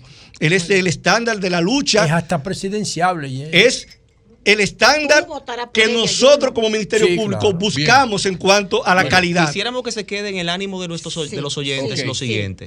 Los fiscalizadores nos oponemos a un concurso de oposición para ser ascendidos. Exacto. Los fiscalizadores tenemos en una gran proporción Entendemos, más claro, de cuatro años de Exacto. experiencia. Ya pasamos un concurso de oposición y no se nos puede someter a una evaluación Claro. como esa para ser ascendidos. ningún ascenso. Ustedes tienen recursos legales ascenso- para evitar perdón, eso. Ellos Ningún, sometiendo, perdón, perdón, este, por favor, quiero que quede esto en el ánimo. Sí. Ningún. Fiscal que hasta la fecha ha sido ascendido ha concursado. Ninguno. Ok. Muy bien. Bueno, No, pues muchas gracias. Yo creo que, señores, yo creo, legal, yo ¿eh? creo que esto está claro. Vamos, Sí. vamos para que no se creemos más confusión. 300 y Esto, pico, esto está bastante claro. Así que gracias. Gracias a eh, Juan Alberto Liranzo, fiscal eh, de la provincia de Santo Domingo, y Stalin Polanco, fiscal de la provincia de Azua. Cambio y fuera. Buenos días a mis colegas del programa y a los oyentes en la República Dominicana y el mundo. La temperatura promedio para hoy por los 53 grados estará nublado, se sentirá una temperatura normal y en la tarde habrá lluvia. Un saludo especial a Marino Cepín, el sombrerú, y para Andrés Herrera, fieles oyentes de este programa en Nueva York. Eh, menos del 15% de los alquileres en la Gran Manzana son asequibles para los afroamericanos e hispanos, entre ellos miles de dominicanos, que ganan ingresos familiares medios, según un informe publicado por State Easy. 37% de los listados de alquiler a precio de mercado en toda la ciudad, o aproximadamente uno de tres, entre enero y marzo de este año, fueron asequibles para un hogar típico que gana el ingreso medio combinado de la ciudad de 70.663 dólares. Según la información del censo, en lo que respecta al ingreso medio, los hogares afroamericanos e hispanos típicos de la ciudad ganaron 57 centavos y 60 y 52 respectivamente por cada dólar que ganó un hogar blanco entre el 2017 y 21. Muchos dominicanos esperan de los oficiales electos intervenir a su favor. Lluvias de condenas. Dominicanos en la ciudad de Patterson y Nueva York condenan la proclama del concejal de Patterson, el afroamericano Mike Jackson, que manifestó en plena sesión en esta semana que Juan Pablo Duarte se cambió de color y traicionó a los dominicanos. Sin que pasaran tres segundos, el concejal dominicano eh, por esa ciudad, Alex Méndez, le ripostó enérgicamente que mantenga el tema de la nacionalidad fuera, porque no le permitirá hablar sobre el patricio de que cambió de color de su piel. Pare de hablar de nacionalidades. Eso no es así. Da vergüenza de parte suya. No podemos conducir esto así. De mi parte cerramos esta reunión, dijo airadamente el concejal dominicano por Patterson. En otra información, la Oficina Federal del Alcohol, de Alcohol, Tabaco, Armas de Fuego y Explosivos de Estados Unidos informa que desde el 2017 hasta el 2021, alrededor del 93% de las 12.910 armas recuperadas de delitos en los cinco condados de esta ciudad de Nueva York estaban vinculadas a la venta inicial fuera del Estado. Varios dominicanos han resultado muertos y otros tantos heridos en la Gran Manzana con este tipo de armas. El problema de Nueva York con las armas ilegales fuera del Estado es tres veces peor que el promedio nacional, 28% según los datos de la Oficina Federal de Alcohol. Por otra parte, el miembro del comité político del PLD y enlace de campaña del candidato presidencial Abel Martínez para Estados Unidos, Melanio Paredes, durante sus recientes encuentros con cientos de peleadistas y diferentes movimientos del sector externo en la circunscripción 1 de Estados Unidos, afirmó que el actual gobierno del PRM se montó sobre las mentiras y ya no puede levantar la bandera del no endeudamiento externo, la corrupción e impunidad, porque si el gobierno del PRM tiene 26 funcionarios destituidos entre ministros, directores generales y el rumor público les imputa hechos de corrupción y no se le someten a la justicia, a ese ministerio público hay que decirle que vea la impunidad. Especificó que Luis Abinader en su primera intervención de rendición de cuentas mencionó 62 veces la palabra corrupción, en su segundo mandato dos veces y ahora en la tercera no la mencionó. Para que se den cuenta cómo se renuncia a un discurso, a una retórica, porque no era consustancial de ella. Simplemente el PRM se aprovechó de errores y se montó en la ola. Sostuvo que el PLD defiende el derecho de inocencia, pero no va a defender a nadie que haya caído en el peculado. El que haya cometido su culpa, que pague por ella, siempre cumpliendo con el debido proceso y se respeten sus derechos. Eh, asimismo, Paredes también hizo hincapié en la plataforma El Millón de Amigos para Ver, en las ciudades visitadas como Nueva York, Nueva Jersey, Boston, Lawrence, Providence, Washington DC y Filadelfia. Asimismo, la gente de Guido trabajando troche y moche en Estados Unidos. El equipo político en los Estados Unidos del doctor Guido Gómez Basada, que dirige el abogado Javier Fuentes, viene desarrollando semanalmente captaciones de nuevos adeptos y en el proyecto Guido Presidente 2024-28. Hace pocos días fueron juramentados e inscritos en el padrón PRMista cerca de un centenar de nuevos seguidores de Guido. Los actos se llevaron a cabo al juramentar la estructura política de Juncker que dirigirá Luis Corporán y el otro en el 80 de Banco Corazao en el norte del Bronx. Hay que destacar que una gran cantidad de la corta familia Corporán en Nueva York apoya a Guido en su mayor parte. Asimismo, se han efectuado otras juramentaciones en Brooklyn, Nueva Jersey Pensilvania, y se propone juramentar e inscribir en la próxima semana en ocho estados de Estados Unidos. La gente de Guido en Estados Unidos está trabajando sin bullas y algarabía porque su meta es garantizarles los votos necesarios para que barren la próxima convención del PRM, dijo el abogado Fuentes. Este reportero fue invitado a las actividades en Nueva York, tanto de la de Guido como la de Melanio Paredes. Además, la administración del Mall Paramos en Nueva Jersey, donde asisten diariamente cientos de dominicanos y miles de compradores de otras etnias a sus 107 tiendas, prohíbe a partir de este viernes 28 la entrada de menores de 18 años los sábados y domingos a partir de las 5 de la tarde a sus instalaciones por las constantes violaciones de conducta que han cometido en los últimos meses. Además, los grupos eh, se enfracan en peleas violentas. Un adulto podrá acompañar hasta cuatro jóvenes al mall de, de 770.941 pies cuadrados. Eh, queremos llamar la atención a las autoridades de Montecristi que presten atención a los palos, patadas y trompadas que le dieron al comunicador de, de, esa provincia, Rafael Méndez, porque estaba cubriendo la extracción de arena de la cuenca del río Yaque del Norte y Guayubí para ser exportada hacia islas vecinas a través del puerto Manzanillo ante la mirada indiferente de las autoridades del Ministerio de Medio Ambiente. Denunció el propio comunicador y la prensa nacional publica. Atención a eso. Por último, policiales. Tituán, Tituán, Pipán, Pipán, Po, Po, Tituán. Un intenso tiroteo se armó la noche de este jueves frente al 143-25 de la avenida 41 en, Fla en Flushing, Queens.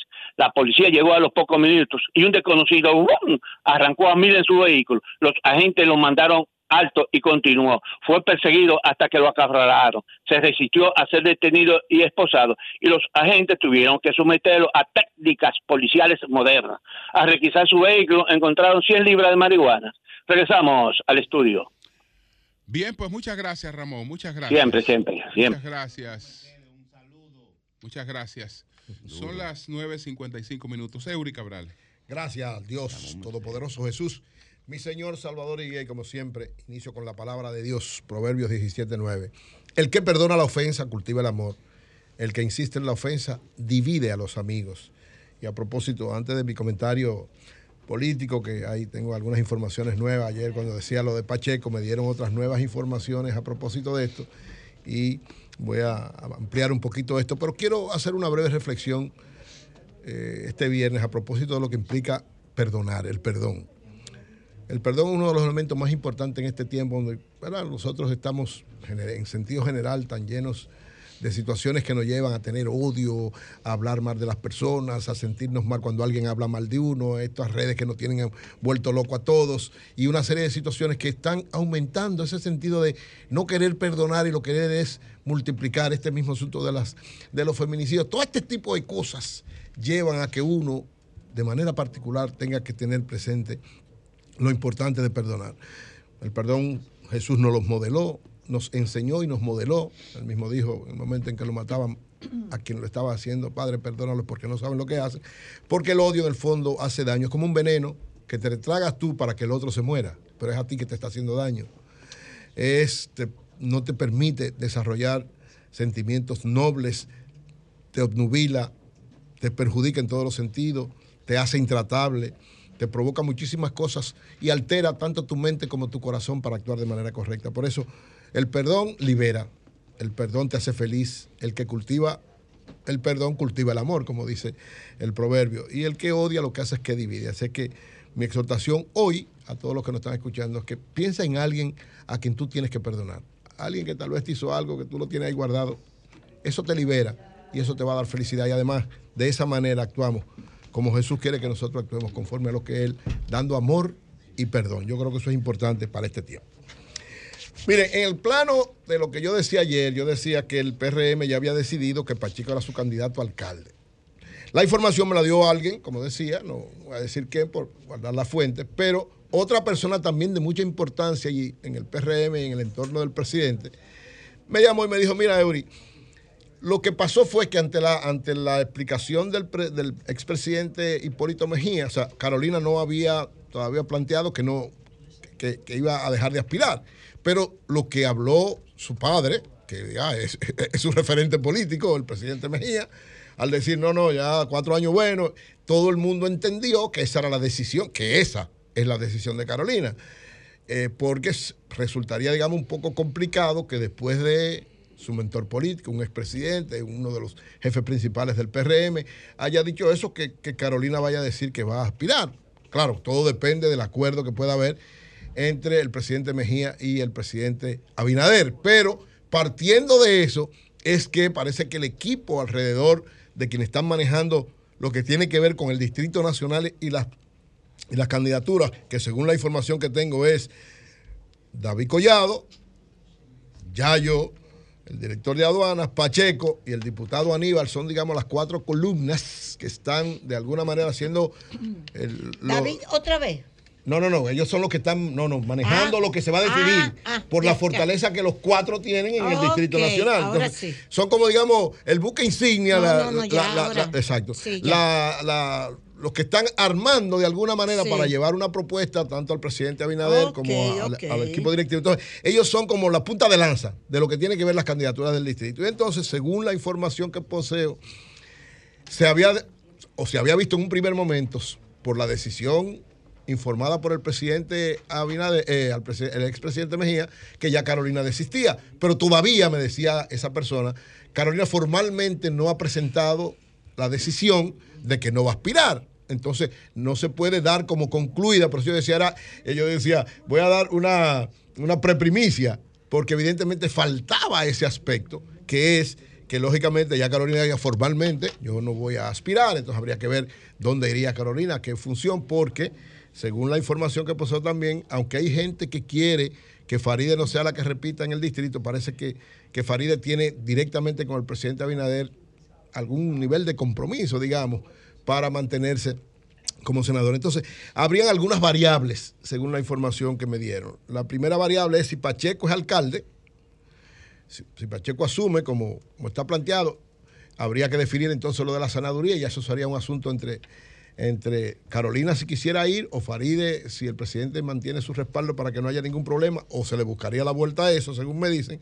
Y entonces eh, Aníbal Díaz sería el- un candidato a diputado con opción a ser presidente de la Cámara de Diputados. Y en el caso de Pacheco, si, se, si no fuera alcalde, Si es alcalde, él es el candidato. Si no fuera alcalde y se evaluara la posibilidad de la senaduría, habría que entonces resolver el problema con Farideh Raful. Ese es más o menos el panorama que me, me planteaban ayer en función de lo que yo decía, porque parece ser que eh, con la decisión de Carolina parece que no hay problemas estratégicos partiendo de lo que dijo el presidente Mejía, porque no es verdad, dicen algunos, no es cierto que el presidente Mejía va a hacer una cosa de esa naturaleza sin haberlo consultado con su propia hija, sin haber ellos evaluado, sin haber tenido en cuenta. Y lógicamente la declaración del presidente Hipólito Mejía, muchos dirán, bueno, pero tal vez que está buscando la vicepresidencia. No, él fue claro también, él dijo, no, no, no, no, no.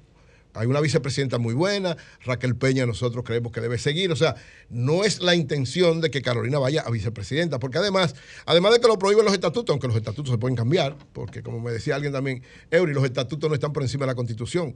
O sea, a Carolina no se le puede prohibir lo que ella quiera que sea, porque la constitución no se lo prohíbe. En última instancia habría que cambiar, pero que también se vería mal que hagan una convención para cambiar los estatutos para favorecer a una persona. Como que no se vería bien eso. Y entonces lo que se está planteando es cómo resolver esta situación.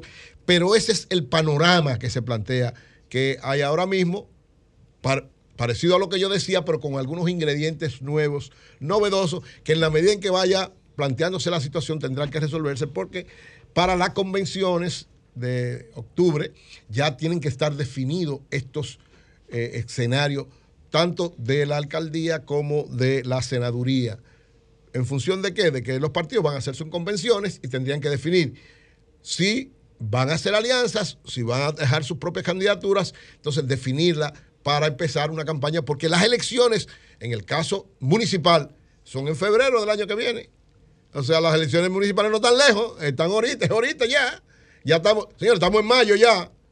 O sea, ya el lunes es mayo. Estamos hablando de que de mayo a diciembre, en lo que llega octubre, que todavía no se puede hacer campaña, estamos hablando que es de a partir de octubre a febrero que se va a poder hacer entonces la campaña y evidentemente que esto tiene un riesgo para todos los partidos por lo que implica el desarrollo de una campaña tan compleja, por la cantidad de partidos, por la cantidad de ofertas, por el hecho de tres bloques fuertes que cualquiera puede ganar. Recuérdese que en las municipales gana el que más votos obtenga. No, ahí no se necesita 50% más uno, es el que más, el que más votos saque. Ese es el que gana. Entonces es una situación que tiene que definirse con suficiente tiempo y parece que el PRM está en eso. Finalmente, miren, quiero valorar, aunque María Elena hablaba de este tema, yo creo que es importante valorar este seminario internacional que se hizo sobre el sargazo, porque yo le decía cuando María Elena hacía el comentario que el sargazo tiene un elemento importante, especial. Contribuye con la existencia de muchas mu- muchas de las de las lo que habitan el mar, de las especies que habitan el mar, pero es un problema grave desde el punto de vista económico para dos aspectos importantes de nuestra economía, en el caso de la República Dominicana. Para el turismo y para los puertos, aeropuertos, eh, sobre todo puertos que tienen que ver con, con el flujo de, de- de barcos. Entonces, es importante buscar soluciones que no afecten la economía y no afecten el medio ambiente, que puedan combinarse. Y eso es lo que precisamente tanto el presidente Luis Abinader como el ministro David Collado, de manera, yo decía, de manera visionaria, están tratando de buscar en el mundo qué se está haciendo. O sea, porque eso es lo importante. Nosotros somos una potencia turística, tenemos que manejarnos en función de cómo se manejan todas las otras potencias turísticas en las diversas, sobre todo en el mundo. Varios especialistas que vinieron a decir, y todos me decían, una de las conclusiones que se llegó en ese seminario es que todo el mundo tiene dificultad para manejar lo del sargazo, todo el mundo, en todos los sitios del mundo donde está esta situación. Entonces, hay que crear, hay que tener inventiva, una visión un poco más allá, porque ¿cuál es la tendencia del mundo ahora mismo? Ser cada vez más respetuoso del medio ambiente. Que todo lo que se haga sea amigable con el medio ambiente. Pero evidentemente el progreso no se puede frenar ante situación que pueda aunque afectarlo de alguna manera o controlarlo de alguna manera, pero que sigan desarrollándose los países. Y nosotros somos una potencia turística. Es más, el informe que hizo el Banco of America hace poco, que ponía en una situación, digamos, un poco tétrica la perspectiva inmediata, inmediatas de la economía dominicana, decía que la gran, el gran logro, el, el elemento que le da poder a la economía dominicana es el turismo, que ese ha sido su, la joya entonces, si esto es uno de los elementos que más está contribuyendo a sostener la economía dominicana, es importante que ese sector junto con la presidencia de la República, busque la salida más correcta de enfrentar esto que no podía afectar de alguna manera la llegada de turistas, porque las playas son una de los- nuestras grandes ofertas. Entonces, creo que es correcto esto, ojalá pueda encontrarse una salida combinada que no afecte el crecimiento del turismo, que debe seguir cada vez más, haciéndonos cada vez más fuerte en ese aspecto, pero que tampoco afecte el medio ambiente, que sea una salida amigable entre desarrollo sostenido de toda nuestra economía y respeto al medio ambiente. Ese es el gran reto que tiene el mundo y que tiene la República Dominicana. Cambio y fuera. Son 106.5. Bien, señores, con nosotros está el licenciado Roberto Rodríguez Estrella, el presidente de la Junta de Vecinos del sector de los Casicazgos, que ellos han estado hablando de varios casos eh, y de sentencias que no se han aplicado en beneficio ¿no? de, lo que aspira la Junta de Vecinos, que es la convivencia residencial en ese lugar sin alteraciones. Adelante. Fue el caso, Julio, al que nos referimos el martes y decíamos que no se puede ver como el caso de los casicascos, porque eso que está pasando en este sector ahora puede estar pasando y de hecho está ocurriendo en otros lugares y hay que ver eh, por qué lo que ellos califican de desacato judicial, que ya usted lo va a explicar. Buen día. Sí, gracias eh, por el espacio y digamos eh, el, el- espacio para compartir estas inquietudes que, como ustedes saben, eh, ha estado padeciendo no solamente los casicagos, sino todo el polígono central y en sentido general la circunscripción 1, porque eh, en términos de actividad económica, uno de los espacios, digamos, más apetecidos por todos los actores de la sociedad. Y que en él tenemos que convivir adecuadamente y en armonía todos los eh, actores que vivimos, residimos, trabajamos y tenemos, digamos, actividades con nuestros hijos y nuestras familias en, en dicha zona. En el caso particular eh, de esta ocasión, en adición a la atención que or- originalmente o usualmente tenemos entre los desarrolladores que pretenden siempre eh, para por fines económicos hacer donde hay una edificación o una normativa que permite cuatro pisos, ellos quieren seis pisos, ocho Sí, pisos, lo que ustedes quieran, porque ese es su, Es así. su, su aspiración y esa, normalmente eso es lo que pasa. Eh, hay esa tensión entre eh, vamos, el respeto a la normativa y el, el supuesto apoyo al desarrollo inmobiliario. Pero o interés en- de en- obtener más beneficios. Exactamente, pero, pero en el caso particular de los casicajos en esta ocasión es que esas soluciones se resuelven normalmente en los países donde se respeta la institucionalidad democrática por vía judicial. Y hay una tutela judicial que está obligada a dirimir esos conflictos. En el caso de las normativas, en el, el sector público, en sentido general, no se hace lo que no está prohibido, sino solamente se puede hacer lo que está permitido textualmente por la normativa. En todos los, funcionarios públicos solamente pueden hacer lo que les está permitido. Y en el caso de las normativas del Ayuntamiento del Distrito Nacional, desde el 2009, a raíz incluso de una crisis que la construcción de un hotel generó, se hizo una normativa que está vigente hasta el día de hoy. Y se modificó para fines de eh, la densidad en el, en el 2020, o en la normativa 10-2020, y en ambas normativas eh, se especifica que en las rotondas, cuya rodadura no exceda los 7 metros de ancho la calle, por asuntos eh, hasta racionales, no se puede edificar más de dos pisos y le ponen uno de parqueo, tres pisos.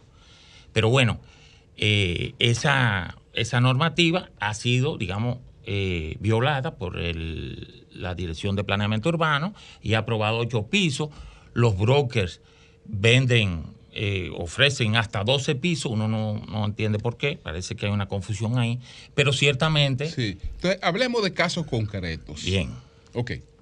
En el caso de la Vainoa Tower, que es el que acabo de referir, en una en un cul de sac, en una en una Ahí están calle sin salida, una torre, una torre de 80 apartamentos, son son dos o tres, no sé, eh, son muchos apartamentos, pero de ocho niveles, en, en donde había una casa de Ramón Martínez, para darle, donde había una casa, Donde estaba la casa de Ramón Martínez, tres- pelotero, hay tres- sí. Y la Eh, sentencia. Ese es Ramón, el hermano de Pedro. De Pedro, sí. Pero no es el que En está que- eh, no, no, no, yo digo, lo que era su casa Lo que lo, esa- convirtieron en, una, en un proyecto de torre. Pero también en la casa, sentencia. perdón, en Hay la casa donde estaba eh, Leandro Guzmán, ahí se conozco este caso, porque yo era estaba como regidora. Ahí lo que se permite son cuatro pisos, cuatro niveles, ¿verdad? exactamente. Entonces el ayuntamiento aprobó que o, o buscara una firma de unos cuantos Vecinos. vecinos y no sé cuántas cuántos pisos subieron. Y el ayuntamiento se lo aprobó. No este, estoy hablando. ese es el de caso de. O sea, eso se hace. En el caso Todo de ese fraude torres, se hace. Sí. Que falta que explique lo de la Sí, sentencia. Bueno, lo que pasa es que cuando nosotros tuvimos Es decir, conocimiento... el ayuntamiento lo autorizó. Lo autorizó y emitió una licencia incluso el Ministerio de la Vivienda en ocasión de la no objeción del ayuntamiento a la Sí, al construcción micrófono. eso. Y en, en esa ocasión se fue el, el- el TCA ordenó en lo que se define si son legítimas, legales, si están apegadas al principio de legalidad las eh, aprobaciones, que se suspenda la obra. Esa sentencia tiene más de un mes de emitida, notificada, y no ha sido La obra no ha sido suspendida. no ha sido suspendida. Asimismo, ha pasado con un colegio que tenemos sentencia también que ordena el cierre. y en este caso, eh, esa sentencia, nosotros estamos con el ayuntamiento, porque el ayuntamiento es parte también eh, civil constituida en contra de los dueños de el colegio para fines de cierre de ese ¿Y establecimiento. ¿Lo del colegio por qué? Es el colegio porque está en una zona que no es comercial y es una actividad comercial. Es así. Y no le dieron la autorización, porque si se la dan, por lo menos usted puede decir, bueno, yo tengo la autorización, pero ese es un colegio completamente ilegítimo e ilegal y ha- han, digamos, han resistido. eh, ¿Cómo se la- llama el colegio? La orden judicial. ¿Cómo se llama el colegio? Baby First School. Y está en la calle Onaney con eh, Un maternal, un un maternal, un maternal. Y siguen con la construcción. Bueno, no tienen construcción, ellos siguen con la actividad de La los niños. actividad y porque es el uso. Ah, el El uso, uso. como, El uso. ya, Ok, como- eh, como comercial. Roberto, Roberto, lo de, la, lo de la actividad comercial en, en las áreas residenciales, lamentablemente es una cosa eh, ya muy difícil de, de evitar, porque ahí hay, ahí tú tienes consultorios, tú tienes oficinas, tú tienes distintos tipos de actividades. aunque no están- Supermercado. Aunque no están, aunque no están, digamos, Hoteles. Tan, tan claramente establecidas, pero la gente va a estar, de una manera u otra, va eh, estableciendo algún tipo de actividad comercial. Y eso está ocurriendo en, en prácti- en prácticamente todos los sectores.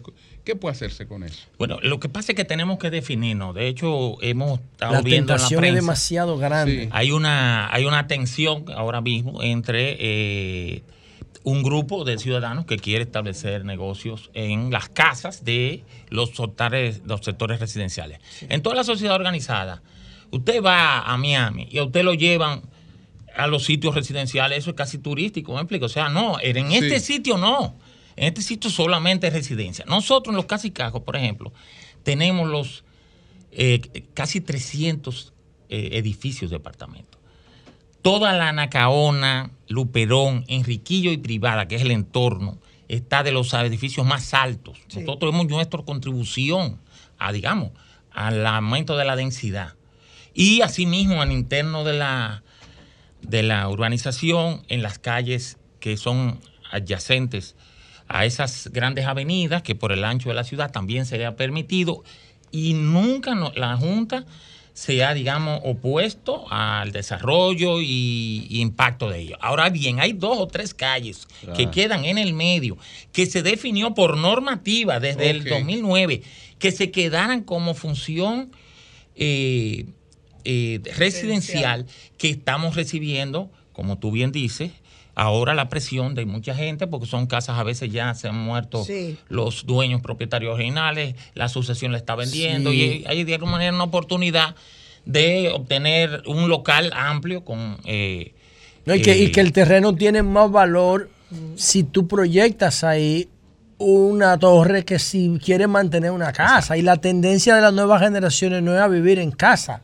donde se, no se aprovecha el pleno empleo, el, el- el- el uso pleno del terreno. Sí. ¿Me explico? Sí. Tú mantener una vivienda de un piso donde tú puedes hacer una torre de 20 es como una especie como de, de un lujo. Sí, es así, pero la... O sea, la como casa- lo ven las nuevas generaciones, No, y ¿no? las Las casas nuevas son- generaciones que no pueden darse una casa en La- un lugar controlado. porque La tú casa- puedes una bueno, casa- esas casas son mucho más baratas que cada uno. Los apartamentos estos que estamos... Claro, Eh, los- un claro, apartamento vale 300 más que la casa entera. El más barato. Sí. O sea que no es que no, eh, 300 mil dólares. El letrero dice 262 mil dólares. ahora. Pero eso, el que ese es el más barato, el promedio. Ese es un clickbait para que tú entres. El Y después llamado- que tú entras, el te llamado, meten. el llamado de ustedes es a que se apliquen, se apliquen estas decisiones judiciales. Sí, la, la- en, los, en los países desarrollados tenemos que acostumbrarnos a que Mm. las diferencias, cualquiera que fueren, tienen que ser eh, eh, dirimidas por un tercero imparcial que analice la base legal, los intereses, que todos confluyen ahí y tome una decisión. En el caso dominicano está la justicia. Una vez la justicia se pronuncie, nosotros entendemos que debemos como sociedad apelar al respeto de las decisiones judiciales. esa, porque ahora esa cada ruina quien... que están ahí al lado del, del, del hotel. ¿Cuándo del Esa tiene diablos- 15 años parada, por ¿Cuándo efecto casualmente. eso va a resolverse eso? Bueno, eso Digo, bueno, se resolvió Yo creo que estamos muy, más cerca de la solución ahora. ¿Cuál pero, sería la solución? Pero son. Tumbala. Estamos viendo, ¿no? Bueno, esa es una solución. Son, hay varias soluciones. Eso es pero, horrible. pero lo que quiero decir es que gracias a Dios y a la acción, eh, digamos, Sí. de la Junta eh, Vía Judicial Sí, y, sí. y los jueces, la Suprema Corte se Sí. ha pronunciado ya en varias ocasiones sobre ese caso. Sí. Ese caso es un buen ejemplo de que se puede y que se debe. ¿Y quiénes son los dueños de ese proyecto, de ese edificio, al lado del Dominican Fiesta? Es una, una DECU, se llama la empresa. ¿Pero de quién es? ¿Quiénes son los Eso, dueños? bueno, son unos españoles, Matute, creo que... Ay, coño, los matutes son famosos. Bueno.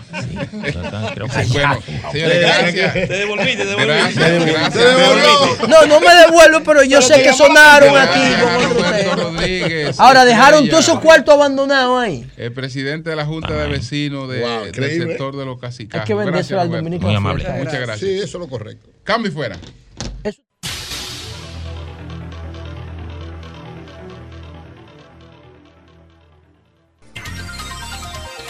Son las 10.28 minutos. Buenos días, Jonathan. Adelante. Muy buenos días, República Dominicana. Saludos para todos los hombres y mujeres de trabajo que nos honran con su sintonía. Saludos al equipo de producción y a este gran panel del sol de la mañana. Denise, ponme las fotos por ahí. Quiero agradecer a los presidentes de juntas de vecinos, dirigentes comunitarios, activistas medioambientales que estuvieron con nosotros ayer en la socialización de la propuesta que estamos construyendo para crear y promover espacios verdes, comunes y de uso colectivo en nuestro proceso de conversación con la población de Santo Domingo Este. Eso fue en Fair Class anoche y seguimos teniendo encuentros de este tipo. Gracias a todos los que participaron.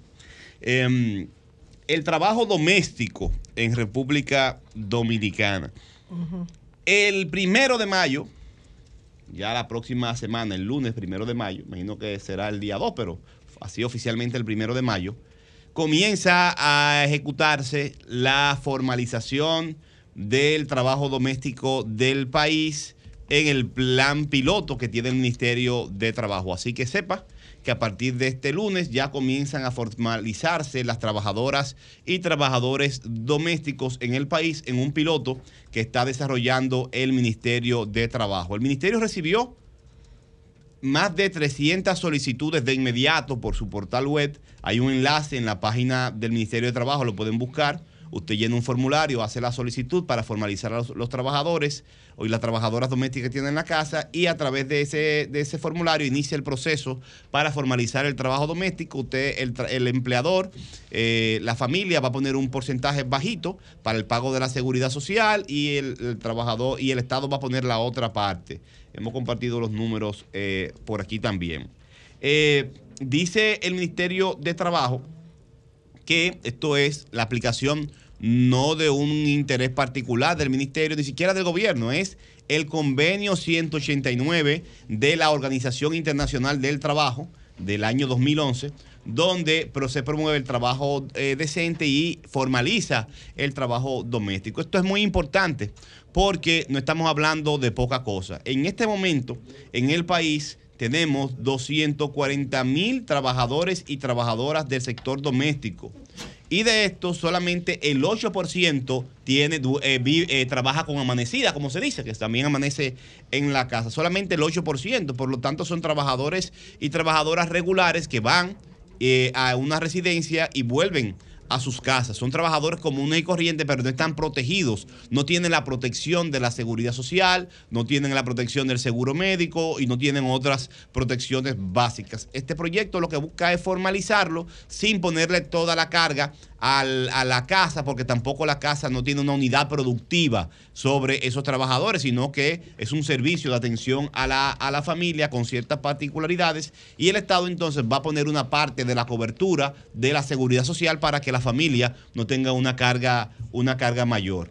Hay eh, personas que han dicho que esto podría afectar eh, la contratación de mano de obra de trabajo doméstico. Yo creo que no. Todo lo contrario, conozco mucha gente que está motivada, interesada en ayudar a que la persona que le cuida a sus niños, que le cuida sus casas, que le prepara la comida, tenga una condición por lo menos de protección con un seguro médico, con una protección de seguridad social y que entre también al sistema de pensiones. Creo que esa es la inmensa mayoría de los dominicanos y las dominicanas. Lo que podría generar miedo es que la carga eh, eh, imposibilite que la familia pueda pagar el servicio, pero parece que no va a ser así por la fórmula que se está usando y qué bueno, porque son 240 mil personas que trabajan de lunes a sábado muchas veces y no tienen protección social. Ahora van a comenzar a tenerlo gradualmente. Ojalá que sea muy exitoso esto y que sea para el bien de todos.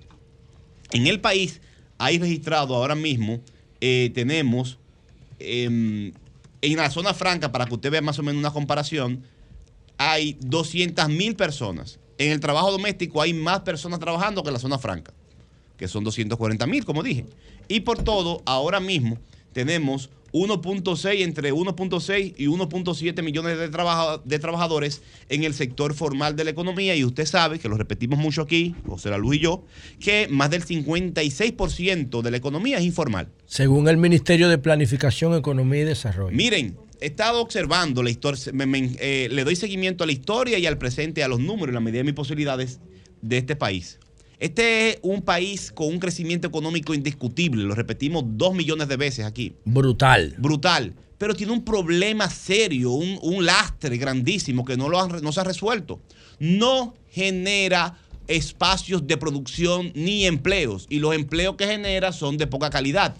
Y el empleo formal es la base de la organización social, porque las sociedades se organizan alrededor de la producción y del trabajo. Y si usted tiene el 56% de la gente que hace una labor productiva en la informalidad, es difícil, por no decirle imposible, que un país con un crecimiento tan grande dé saltos importantes hacia el desarrollo. Porque los seres humanos no son simples individuos, son seres organizados. Y si la organización es informal, sin reglas, sin normas, sin rumbo, sin sentido, eso no se va a convertir todo ese trabajo en un proyecto de nación que trascienda el, sub, el subdesarrollo. Así que todo nuestro apoyo a este piloto de formalización del trabajo doméstico. Y segundo, el tema de las dunas de, de Baní. Hermosa la foto de los estudiantes en las dunas de Baní, en este espacio de protección, monumento natural de Baní, eh, haciendo un señalamiento a las autoridades para que protejan estas dunas y enfrenten con una manera más vertical el tema de los desaprensivos que están utilizando esas dunas para fines comerciales y particulares. Es el principal problema político de República Dominicana que consiste en la apropiación de particulares de lo que es de todos, del bien común. Y se da en todos los sectores, no solamente en la política. Esto es una acción privada, que es el que tiene una ferretería, un negocio, quiere cogerse una duna que es de todos. Y no hay Estado que lo proteja. ¿Por qué no hay Estado que lo proteja? Nuestro Estado es muy débil. Tenemos la nómina grande y funcionarios con ropa cara y bonomoso y en jipeta. Pero en la cultura política, en los últimos 20, 30 años, el Estado en vez de fortalecerse se ha debilitado. Desde que usted pasa el peaje, aquí no hay Estado. Aunque haya el, pre- el presidente tenga la voluntad y un ministro, allá en el municipio está todo débil, frágil. El inspector de medio ambiente que quiere cuidar la zona lo, lo- lo amenaza a un tigre y la policía no lo defiende. Y con tres pesos usted puede comprar un cuartel. Y un capo a veces tiene más fuerza en un sector que un alcalde. Este es un estado débil, grandilocuente, pero muy débil. E incluso los que promueven la, la fortaleza del Estado lo debilitan con esta falta de institucionalidad. Entonces, yo celebro que en Baní sea la ciudadanía la que se organice para reclamarle a la... Y tiene que ser así en todo el país hasta que fortalezcamos el Estado. Y hasta que la gente comience a entender que no puede darle poder político a tigres que se desprenden de sus responsabilidades. Porque para robarse la duna de Baní, tiene que haber como 15 mil faltas de funcionarios. El de medio ambiente, el de la policía, hasta los profesores y maestros tienen que ver, porque no lo dicen, no lo denuncian, no lo comentan. Los comunicadores. Ahí puso, pusimos un video ahorita de un señor que está grabando una denuncia en el, en el, en el yaque. Y lo, lo mínimo que le faltó al, al agresor del medio ambiente fue decirle que lo En. Montecristi. En Montecristi. Entonces, eh, celebro esto y ojalá que en todo el país nosotros los ciudadanos, la- las autoridades, los que hacen política, eh, quieren hacer política, el sector privado, levantemos la voz. Aquí hay que poner mano dura contra la agresión al medio ambiente o Así nos es. vamos a, ten- a terminar de comer este país por pedacitos. Muchas gracias. Cambio fuera.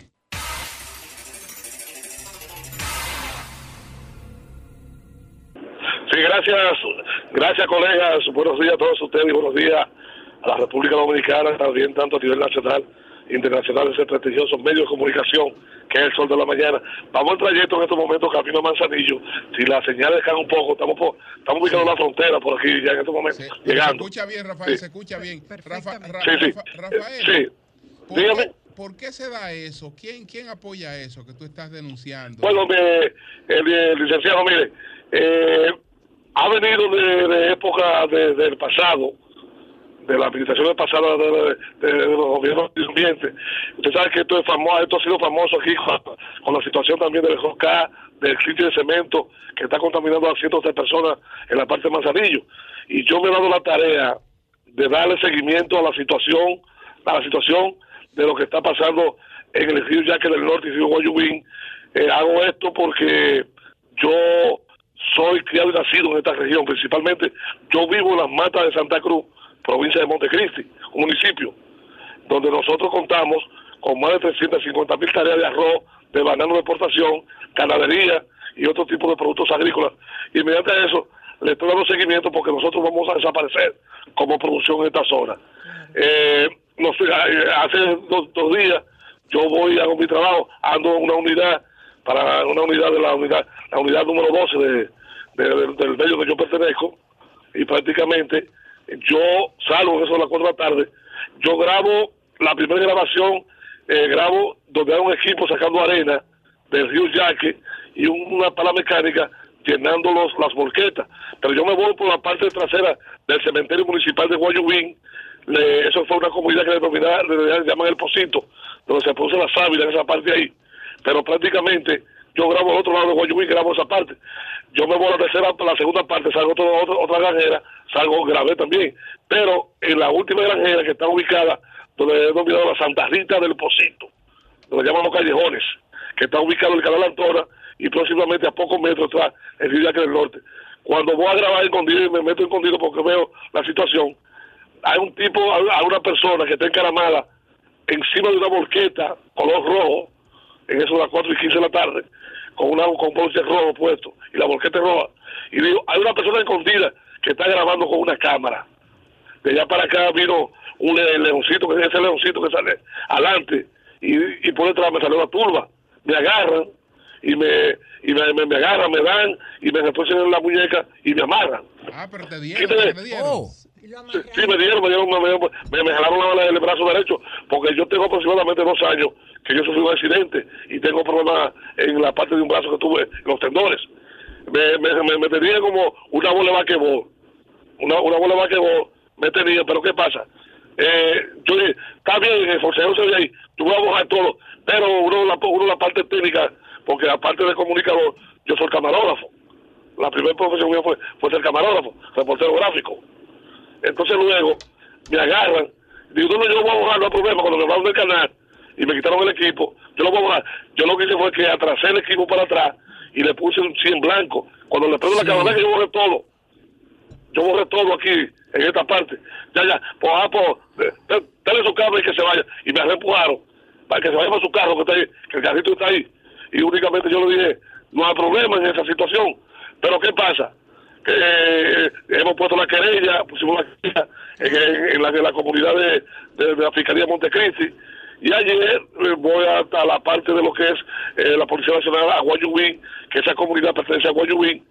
Lo que me dicen a mí que ellos van a ver si conocen los tiros, la persona, pero que hay una persona que... ahí. Y que van a ver. ¿Cómo? ¿No están en el video? Ellos están en el video. Sí, tengo el video, y hay una persona que ve el video. Pero cuando yo voy a, a poner- lo grande es que cuando yo voy a poner, voy a dar el decreto de Guayubín, eh, hay, hay un chequeo que se llama Mangá, que es un chequeo militar del Ejército República Dominicana que está aquí en la frontera. Yo me paro en un tapón de vehículo que había. Y el tipo me que me, el que salió primero se apega un volteo y le dio una, y le dio una trompa al carro encima del carro. Y, se, y se fue el camión. Al vehículo tuyo. Entonces, al mi vehículo, al vehículo de la empresa donde yo trabajo. Sí. Lo llevamos de amor. Y Mire, esa empresa, esa empre- esos camiones, ¿de quién son? ¿Con quién trabajan? ¿Para dónde llevan los materiales? Explícanos eso. Sí, mira, mira, mira, eh, los, los materiales se llevaron a una barcaza por Manzanillo. A nosotros nos van a dejar, están vendiendo la tierra poco a poco. Hay una barcaza que me espera en Manzanillo ahí, que viene de una islita, que, va, que viene de la Bahama, esa parte ahí.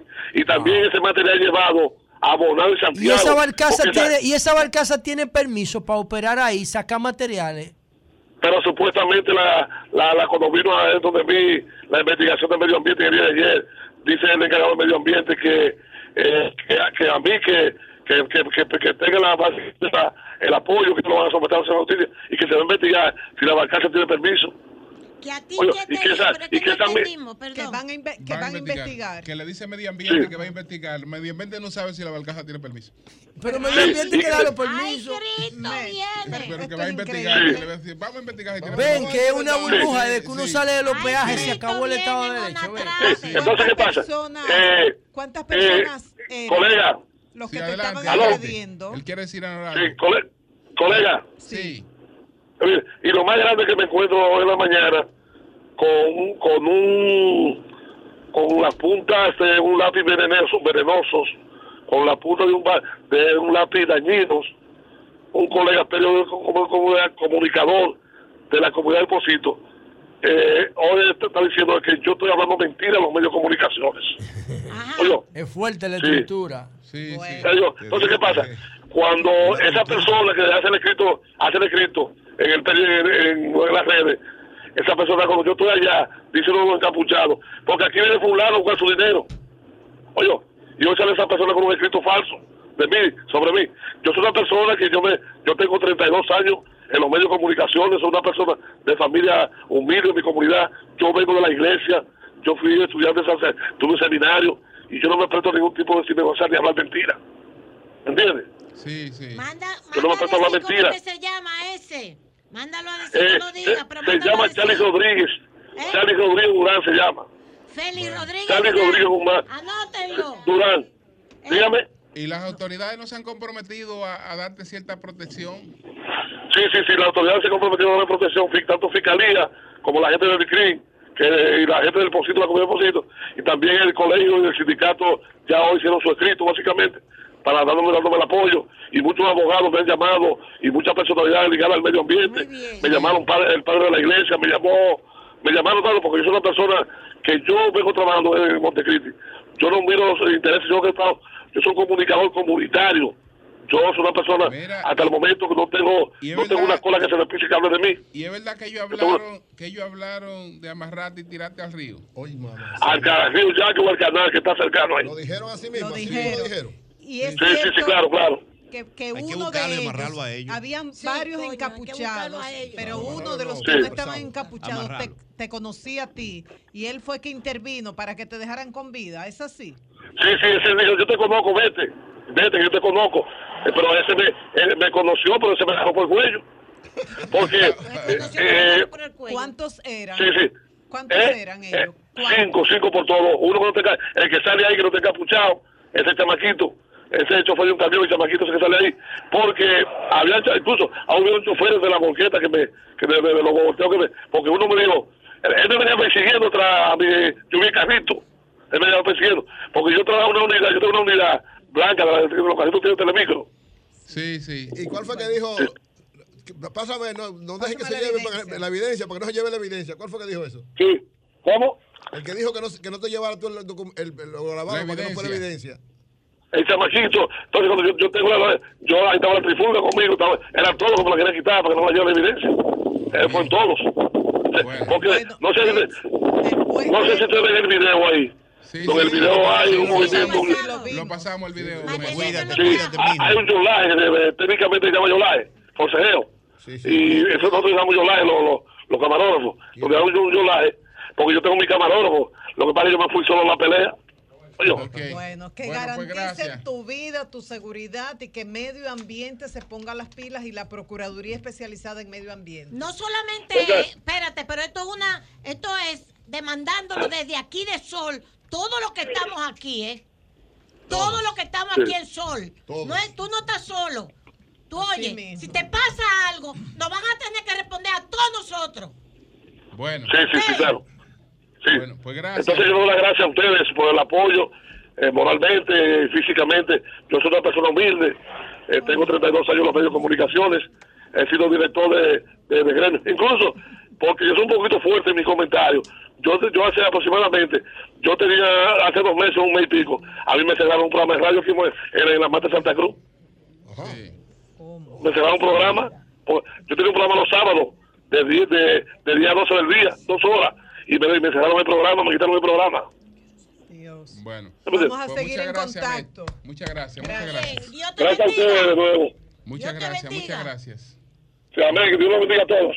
Muchas gracias, Rafael Metz. esos riesgos se exponen todo el que Sí. denuncia delito ambiental. Sí. Por eso hay Bien. que tener mucho cuidado con esa palabra de terroristas Claro. ambientales. Senador Dionis Sánchez. Bueno, pues señores, aquí está el señor eh, Juan Rodríguez Aquino. Él tiene una denuncia. ¿Qué pasa con usted, señor Aquino? Sí, es la alcaldía de la Victoria. Sí. Pero que tiene una delegación allá en, en la Hacienda Estrella. Hace tres, por tres veces me, ha, me han tirado escombro en, la, en el solar. Ahora cortaron unos árboles Ahí están las fotos. sí. frente al parque y lo tiraron ahí. Yo tengo más de tres semanas. O sea, ellos detrás- cortaron eso, lo tiraron ahí sin dar explicación a usted. Sí, lo tiraron. Entonces yo tengo tres semanas yendo allá diciéndole Que le retiren que me retiren los ¿Qué, qué le dicen ellos? Bueno, me han puesto varias fechas, me han dicho mañana, después vuelvo, eh, me dicen mañana.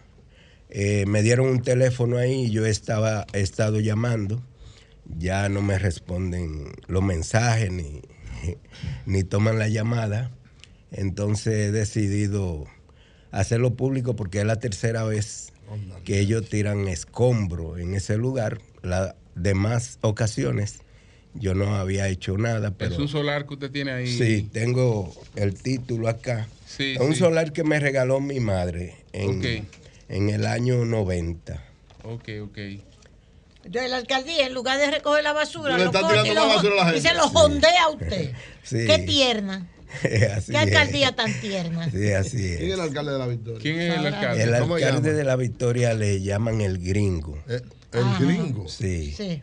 Pero eh, el gringo. la encargada. ¿Es gringo o parece gringo? ¿Cómo es? la- Él es de la Hacienda Estrella, él es, Es blanquito, es sí, blanco, rubio. Ah, sí. por eso dicen el gringo José. Sí, en- pero la encargada de la delegación Gringo dominicanízate. se llama eh, Cristina, que es la que está encargada Ah, de esa área de ahí, de esa ah, área. Sí. Bueno, pues Cristina es llamado la que le tira la cosa a usted entonces. Bueno, quizás no sea ella, pero a ella no la han respetado porque me ha dicho por dos, por tres ocasiones que la van a sacar y ya va a cumplir un mes.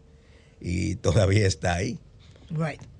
Yo quiero Así que la que saquen funciona. porque eh, después hacen un basurero ahí. Si no, no Ah, sabe. yo tengo, ah, pero me dicen que el solar, el solar del lado es de un regidor. Ok. Y no se la jondean a él, se la No, jondean a a usted. mí, sí. Sí, Ok, muy ok. tierno. Bueno, pues cuidado si le interesa el solar también. ¿eh? Ah, no, mejor es que usted salga huyendo. ¿Eh? Bueno, Gracias. Bueno, bueno, ahí está su llamado. Esperamos que ese abuso, Ay, mi madre. que ese abuso no se siga repitiendo y que saquen esos escombros de ahí.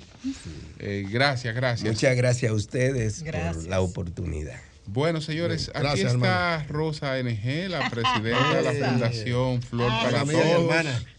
Promotora del barrio chino. Sí, señor. Eh, también ella está aquí eh, con otros invitados que ella nos va a presentar adelante. Bienvenida Hola. a tu casa, Rosa. Ay, Rosa. Muchísimas gracias por darme la oportunidad de llegar al público de esta tan importante emisora y televisión. Muchas gracias.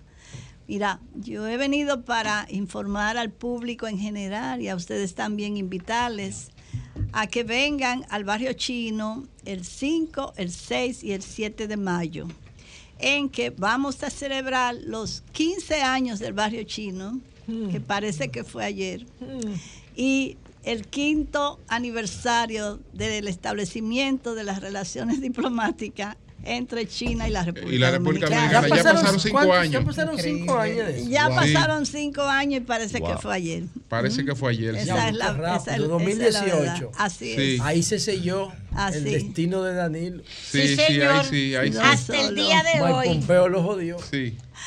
Bueno, el caso es que eso también trajo cosas importantes al Ah, país. no, claro que sí. Amén, Sí. Porque de no haber hecho ese paso, yo no sé cómo hubiéramos sobrevivido nosotros al COVID, sin las vacunas que Así tan es, los oportunamente. Sí. llegaron aquí a este país. Y eso hay que Sí, también claro. loarlo. Viva Mao. Y, y bueno, y las relaciones tienen su fruto, dado el hecho de que cuando yo me fui de Beijing, ustedes saben que yo había eh, logrado que el intercambio comercial llegara a los 2 mil millones de dólares. Yo lo recibí en cerca de 600 millones.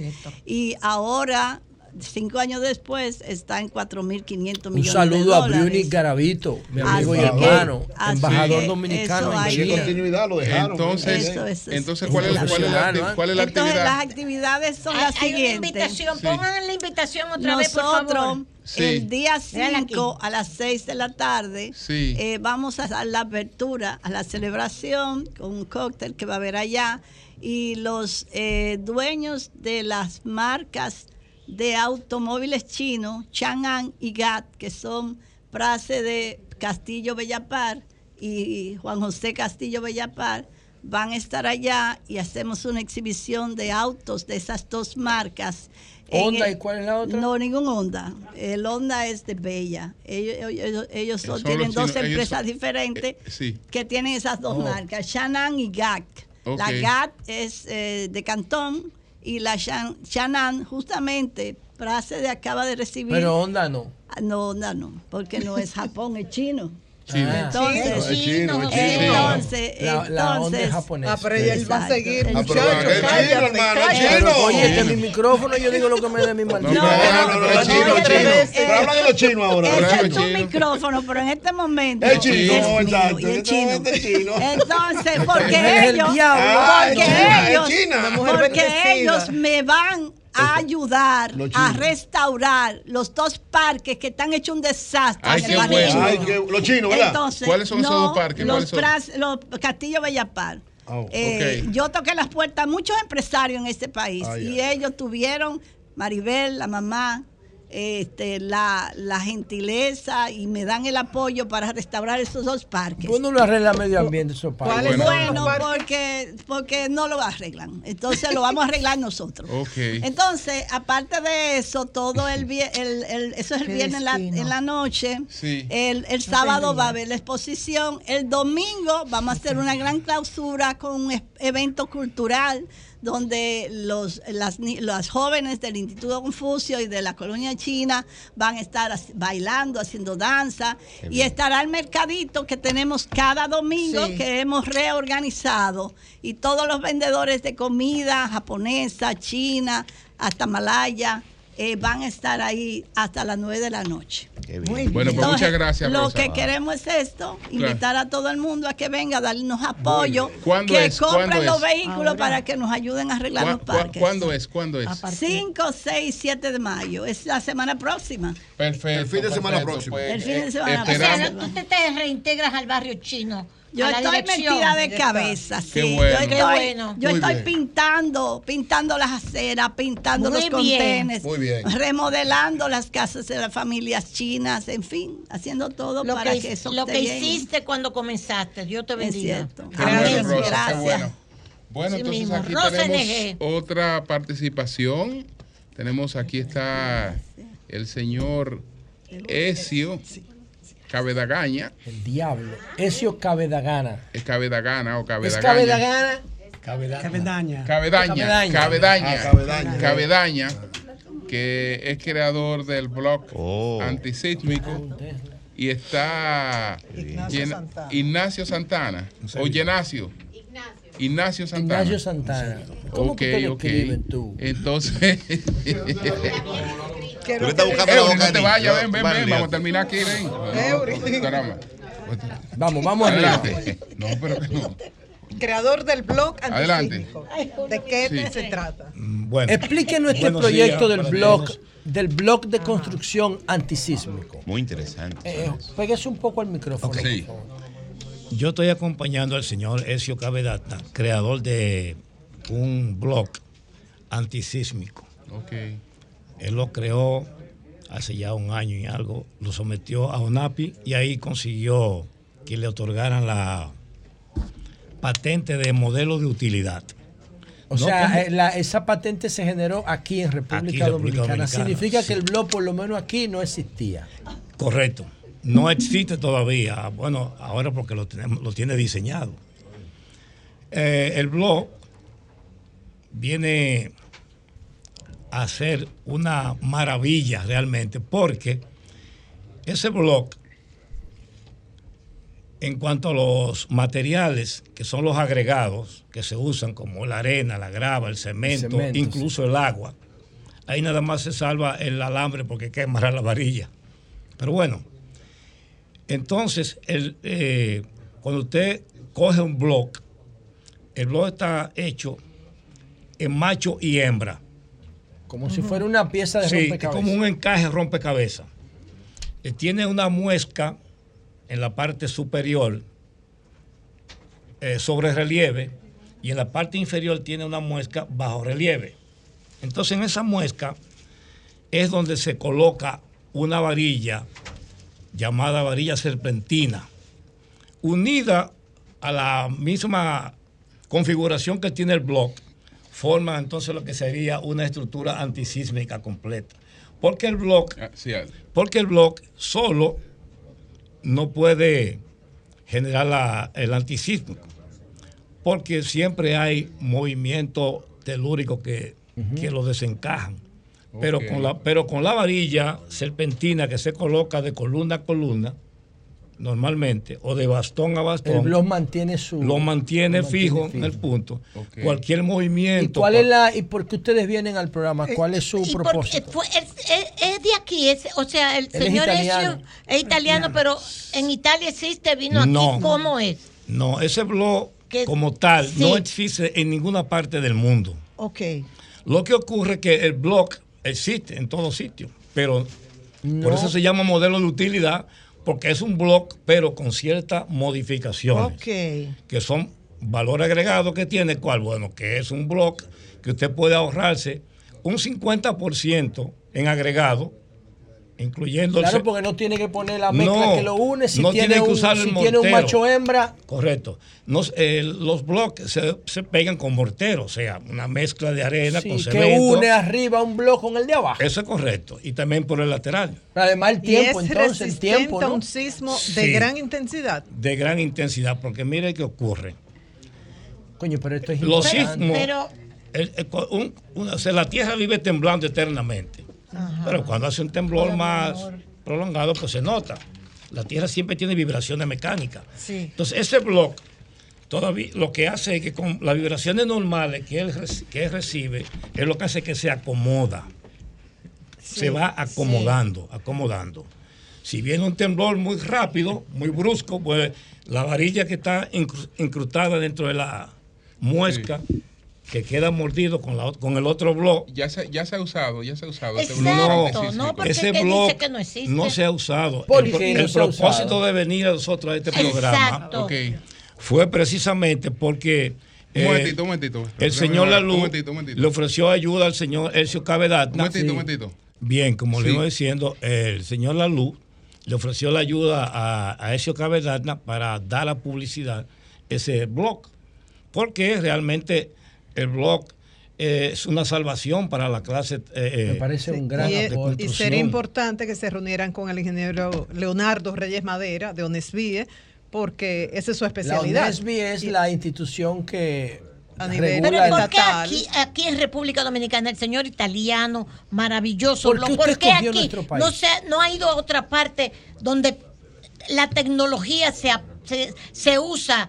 Todavía aquí estamos con lo- las construcciones con unos palos. de Tejamaní. Este, ajá, que yo no sé cómo los edificios no se derrumban. Eso es lo Usted me entiende lo que yo. Aquí hay un boom de la construcción. Él ¿Por vive qué usted aquí en cogió República nuestro país, señor Es que eh, él vive Cabenaga? aquí. José, es que él vive aquí. Sí, pero... pues, Yo Él- vivo aquí, ¿eh? Hacia adelante, Somos sí. casados con dominicanos. Ah, Acérquese al micrófono. Eso es lo que quiero saber. Yo vivo aquí de 23 años. Ah, Estoy, qué bien. estoy Ok. casado, tengo una hija y un hijo. Eury. Y no podemos hacer que el ministro de Vivienda lo reciba, a ver. De vivienda debe Porque si ONAPI le ofreció, si, ONAFI le, le dio la patente, significa que Claro, ONAFI vio claro. los valores del bloque agregado. ¿Y por qué usted no lo ofrece al sector privado, a Bloque Aguayo, a Bloque Curi? Ah, sí, pero sí, blog. Sí. A Bloque Curi, a Bloque Aguayo. ¿A cuáles son los otros blogs? ¿El blog ecológico cuál? El bloque ecológico, así se llama. el blog ecológico.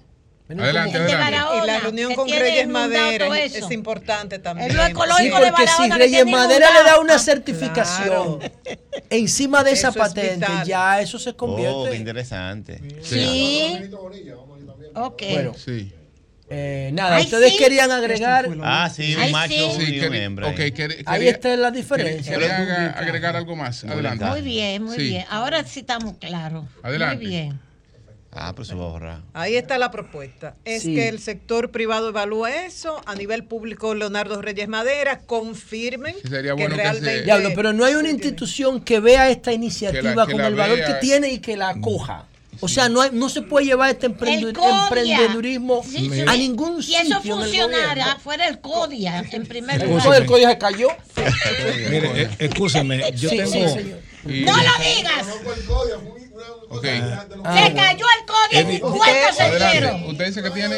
Yo, yo tengo mucho Eh, hombre. tiempo. Usted Sí. tiene mucho tiempo. Yo tengo mucho tiempo inventando. Yo tengo varios inventos. Ah, qué bello. Qué Lo que ocurre es que nuestro país no está todavía.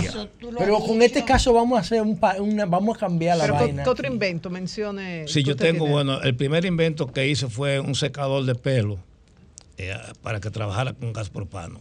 Con gas propano. Un inversor.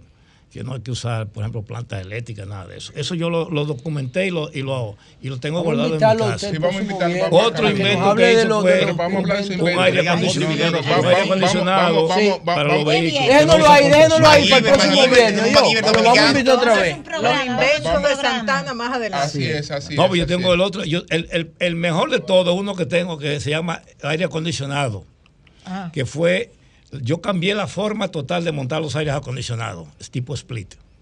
Después yo- tiene- Déjenlo ahí para que nos lo cuente el viernes Y que para que vean todo. otra vez.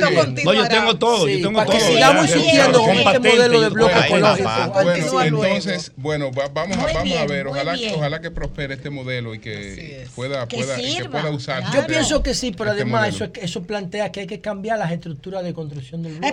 José, sí, déjalo ahí, espérate. Ah, Bueno, el viernes seguimos José. Tranquilo, no invente, no invente. No invente, no invente. en cierta medida ya en la construcción moderna ha cambiado mucho. Sí. Se usa menos. el Ya el, el blog se está usando Sí, mucho menos. sí. eh, la- se está usando menos. Pero bueno. Eh, Martín, Dígamelo, Sabanda, dígame, dígame algo. Mire, mire quién está ahí. Saludo a mi colega, un saludo a mi colega. Mi colega. Ingeniero, ingeniero. ay, mi colega vino a colega- mira quién vino a. Mi colega Aquí ingeniero. creó el blog. Sí, mi colega ¿Y por qué ingeniero. tú eres colega? ¿Por qué Yo soy ingeniero. ¿Ingeniero ¿Por de qué? Yo duré 10 años trabajando en el ingenio Jaime. Sí, yo soy ingeniero.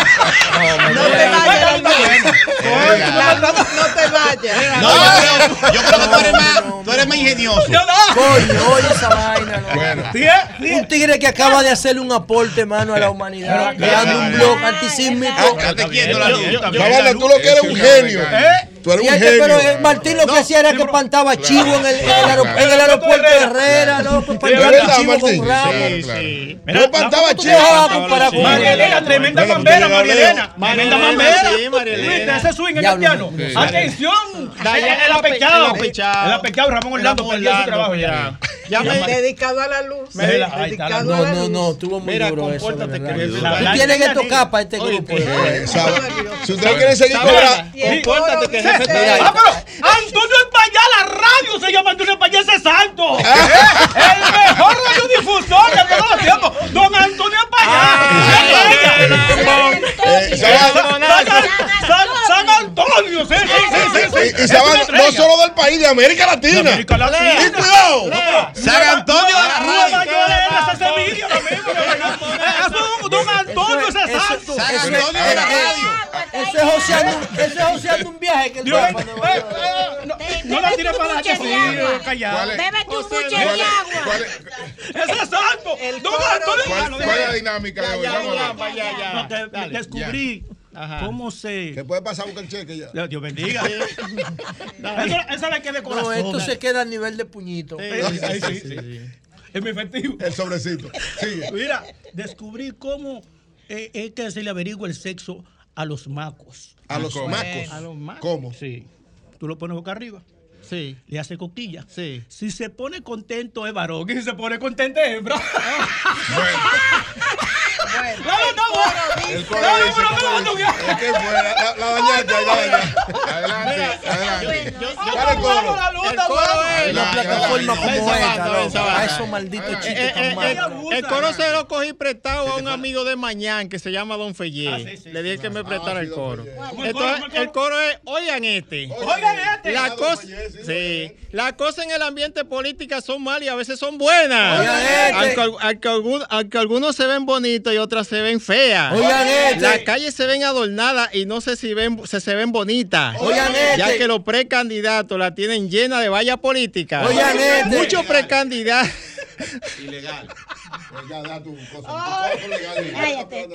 Pues. Muchos precandidatos en la valla se ven buen mozos. Oigan este. Y, y el pueblo para elegirlo lo ve feo para la foto. Vota por mí que yo tengo la solución. Oigan y este. cuando toman el poner, ponen fea la situación. Oigan este. El país está bien y se nota liviano. Oigan Aunque este. hay muchos que lo ven más feo que los hermanos Rosario. Oigan este. Una alianza la que suena entre el PLD y la Fuerza del Pueblo. Oigan este. Tim Marín de dos pingües. ¿Quién será el bonito y quién será el feo? Oigan este. Oigan, este. ¿Cuál es, cuál es el feo? Eh, verdad. Lea, el cambio de uniforme escolar puede ser que se vea bonito. Oigan este. Pero se oye feo que se lleve unos cuantos milloncitos. Oigan este. Mira, ay, mira qué bonito es el amor, qué es hermoso es entender. Oigan Y este. qué feo se ve el hombre que agrede a una mujer. Oigan este. Me dicen que Antonio Maite está bien bonito de dinero. Oigan pero este. cuando le hablan de haitiano, el ánimo se le pone feo. Oigan este. Hipólito en su vida ve lo bonito muy profundo. Oigan este. Aunque siempre ve a Lionel como el hombre más feo del mundo.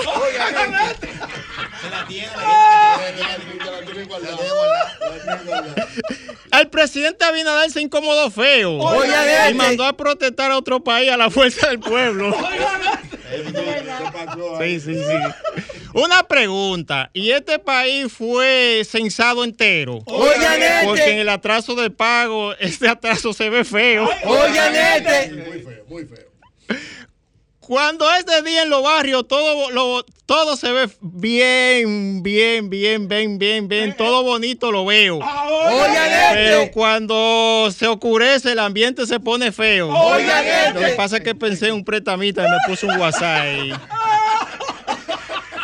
Se ve feo. Voy a dejar esto aquí y me voy a quedar tranquilo. Oigan y desde hoy la cosa fea la veré bien bonito. Sabanda, antes de irnos, espérate un momentito, Sabanda. Déjame dar esta información. Sabanda, ten cuidado. No, atención, don Antonio. Yo le dije a Lea y Lea Mire, dijo que se Santiago puede. Rodríguez se está preparando para celebrar la segunda versión de la Expo Santiago Rodríguez 2000 2023. El lema será lo mejor de lo nuestro construyendo el futuro. Los días 25, 26, 27 y 28 de mayo, entonces será esta Expoferia de Santiago Rodríguez 2023. Ya después seguiremos dando otros detalles de esta feria Expo Santiago Eso, Rodríguez. Mañana 2023. marcha patriótica. Eh, desde el Instituto Duartiano están invitando en San Pedro de Macorís a las 10 de la mañana. Nos vemos en San Pedro de Macorís. Sabana. Esa- Ella, esa patriota, doña Consuelo. Sabana, Sí. Antonio- Yo también, Antonio yo también, tú, también. Antonio. Sí. Don Antonio. Te estás echando por el la culpable de ella me dijo que esta palabra se puede decir. Atención, don Antonio. Atención, doña Consuelo. sí. Esa Ajá. patriota. Atención, María Elena. Atención la maestra María No, la Elena. tremenda. Sí. Ramón Ramón. Sí. La Sara está buscando. Sí. Yo estaba en el Conde Ajá. vendiendo CD. Sí. Ustedes saben que los CD casi no se venden. Pero ya no se venden. Ya no sí. se lo quitaron ya. Y me dice el dueño de la disquera, mira, si no me vende un CD esta tarde, cerramos esto. ¿Y a quién diablo tú le vas a vender un CD? Ya nadie Viene un eso. tipo y me dice, saludo. Ajá. ¿Usted tiene CD de Nino Bravo? Digo yo, no. Y el tipo se va y digo yo, ¡Ey, pero venga, que yo te encojono uno de Julio Iglesias!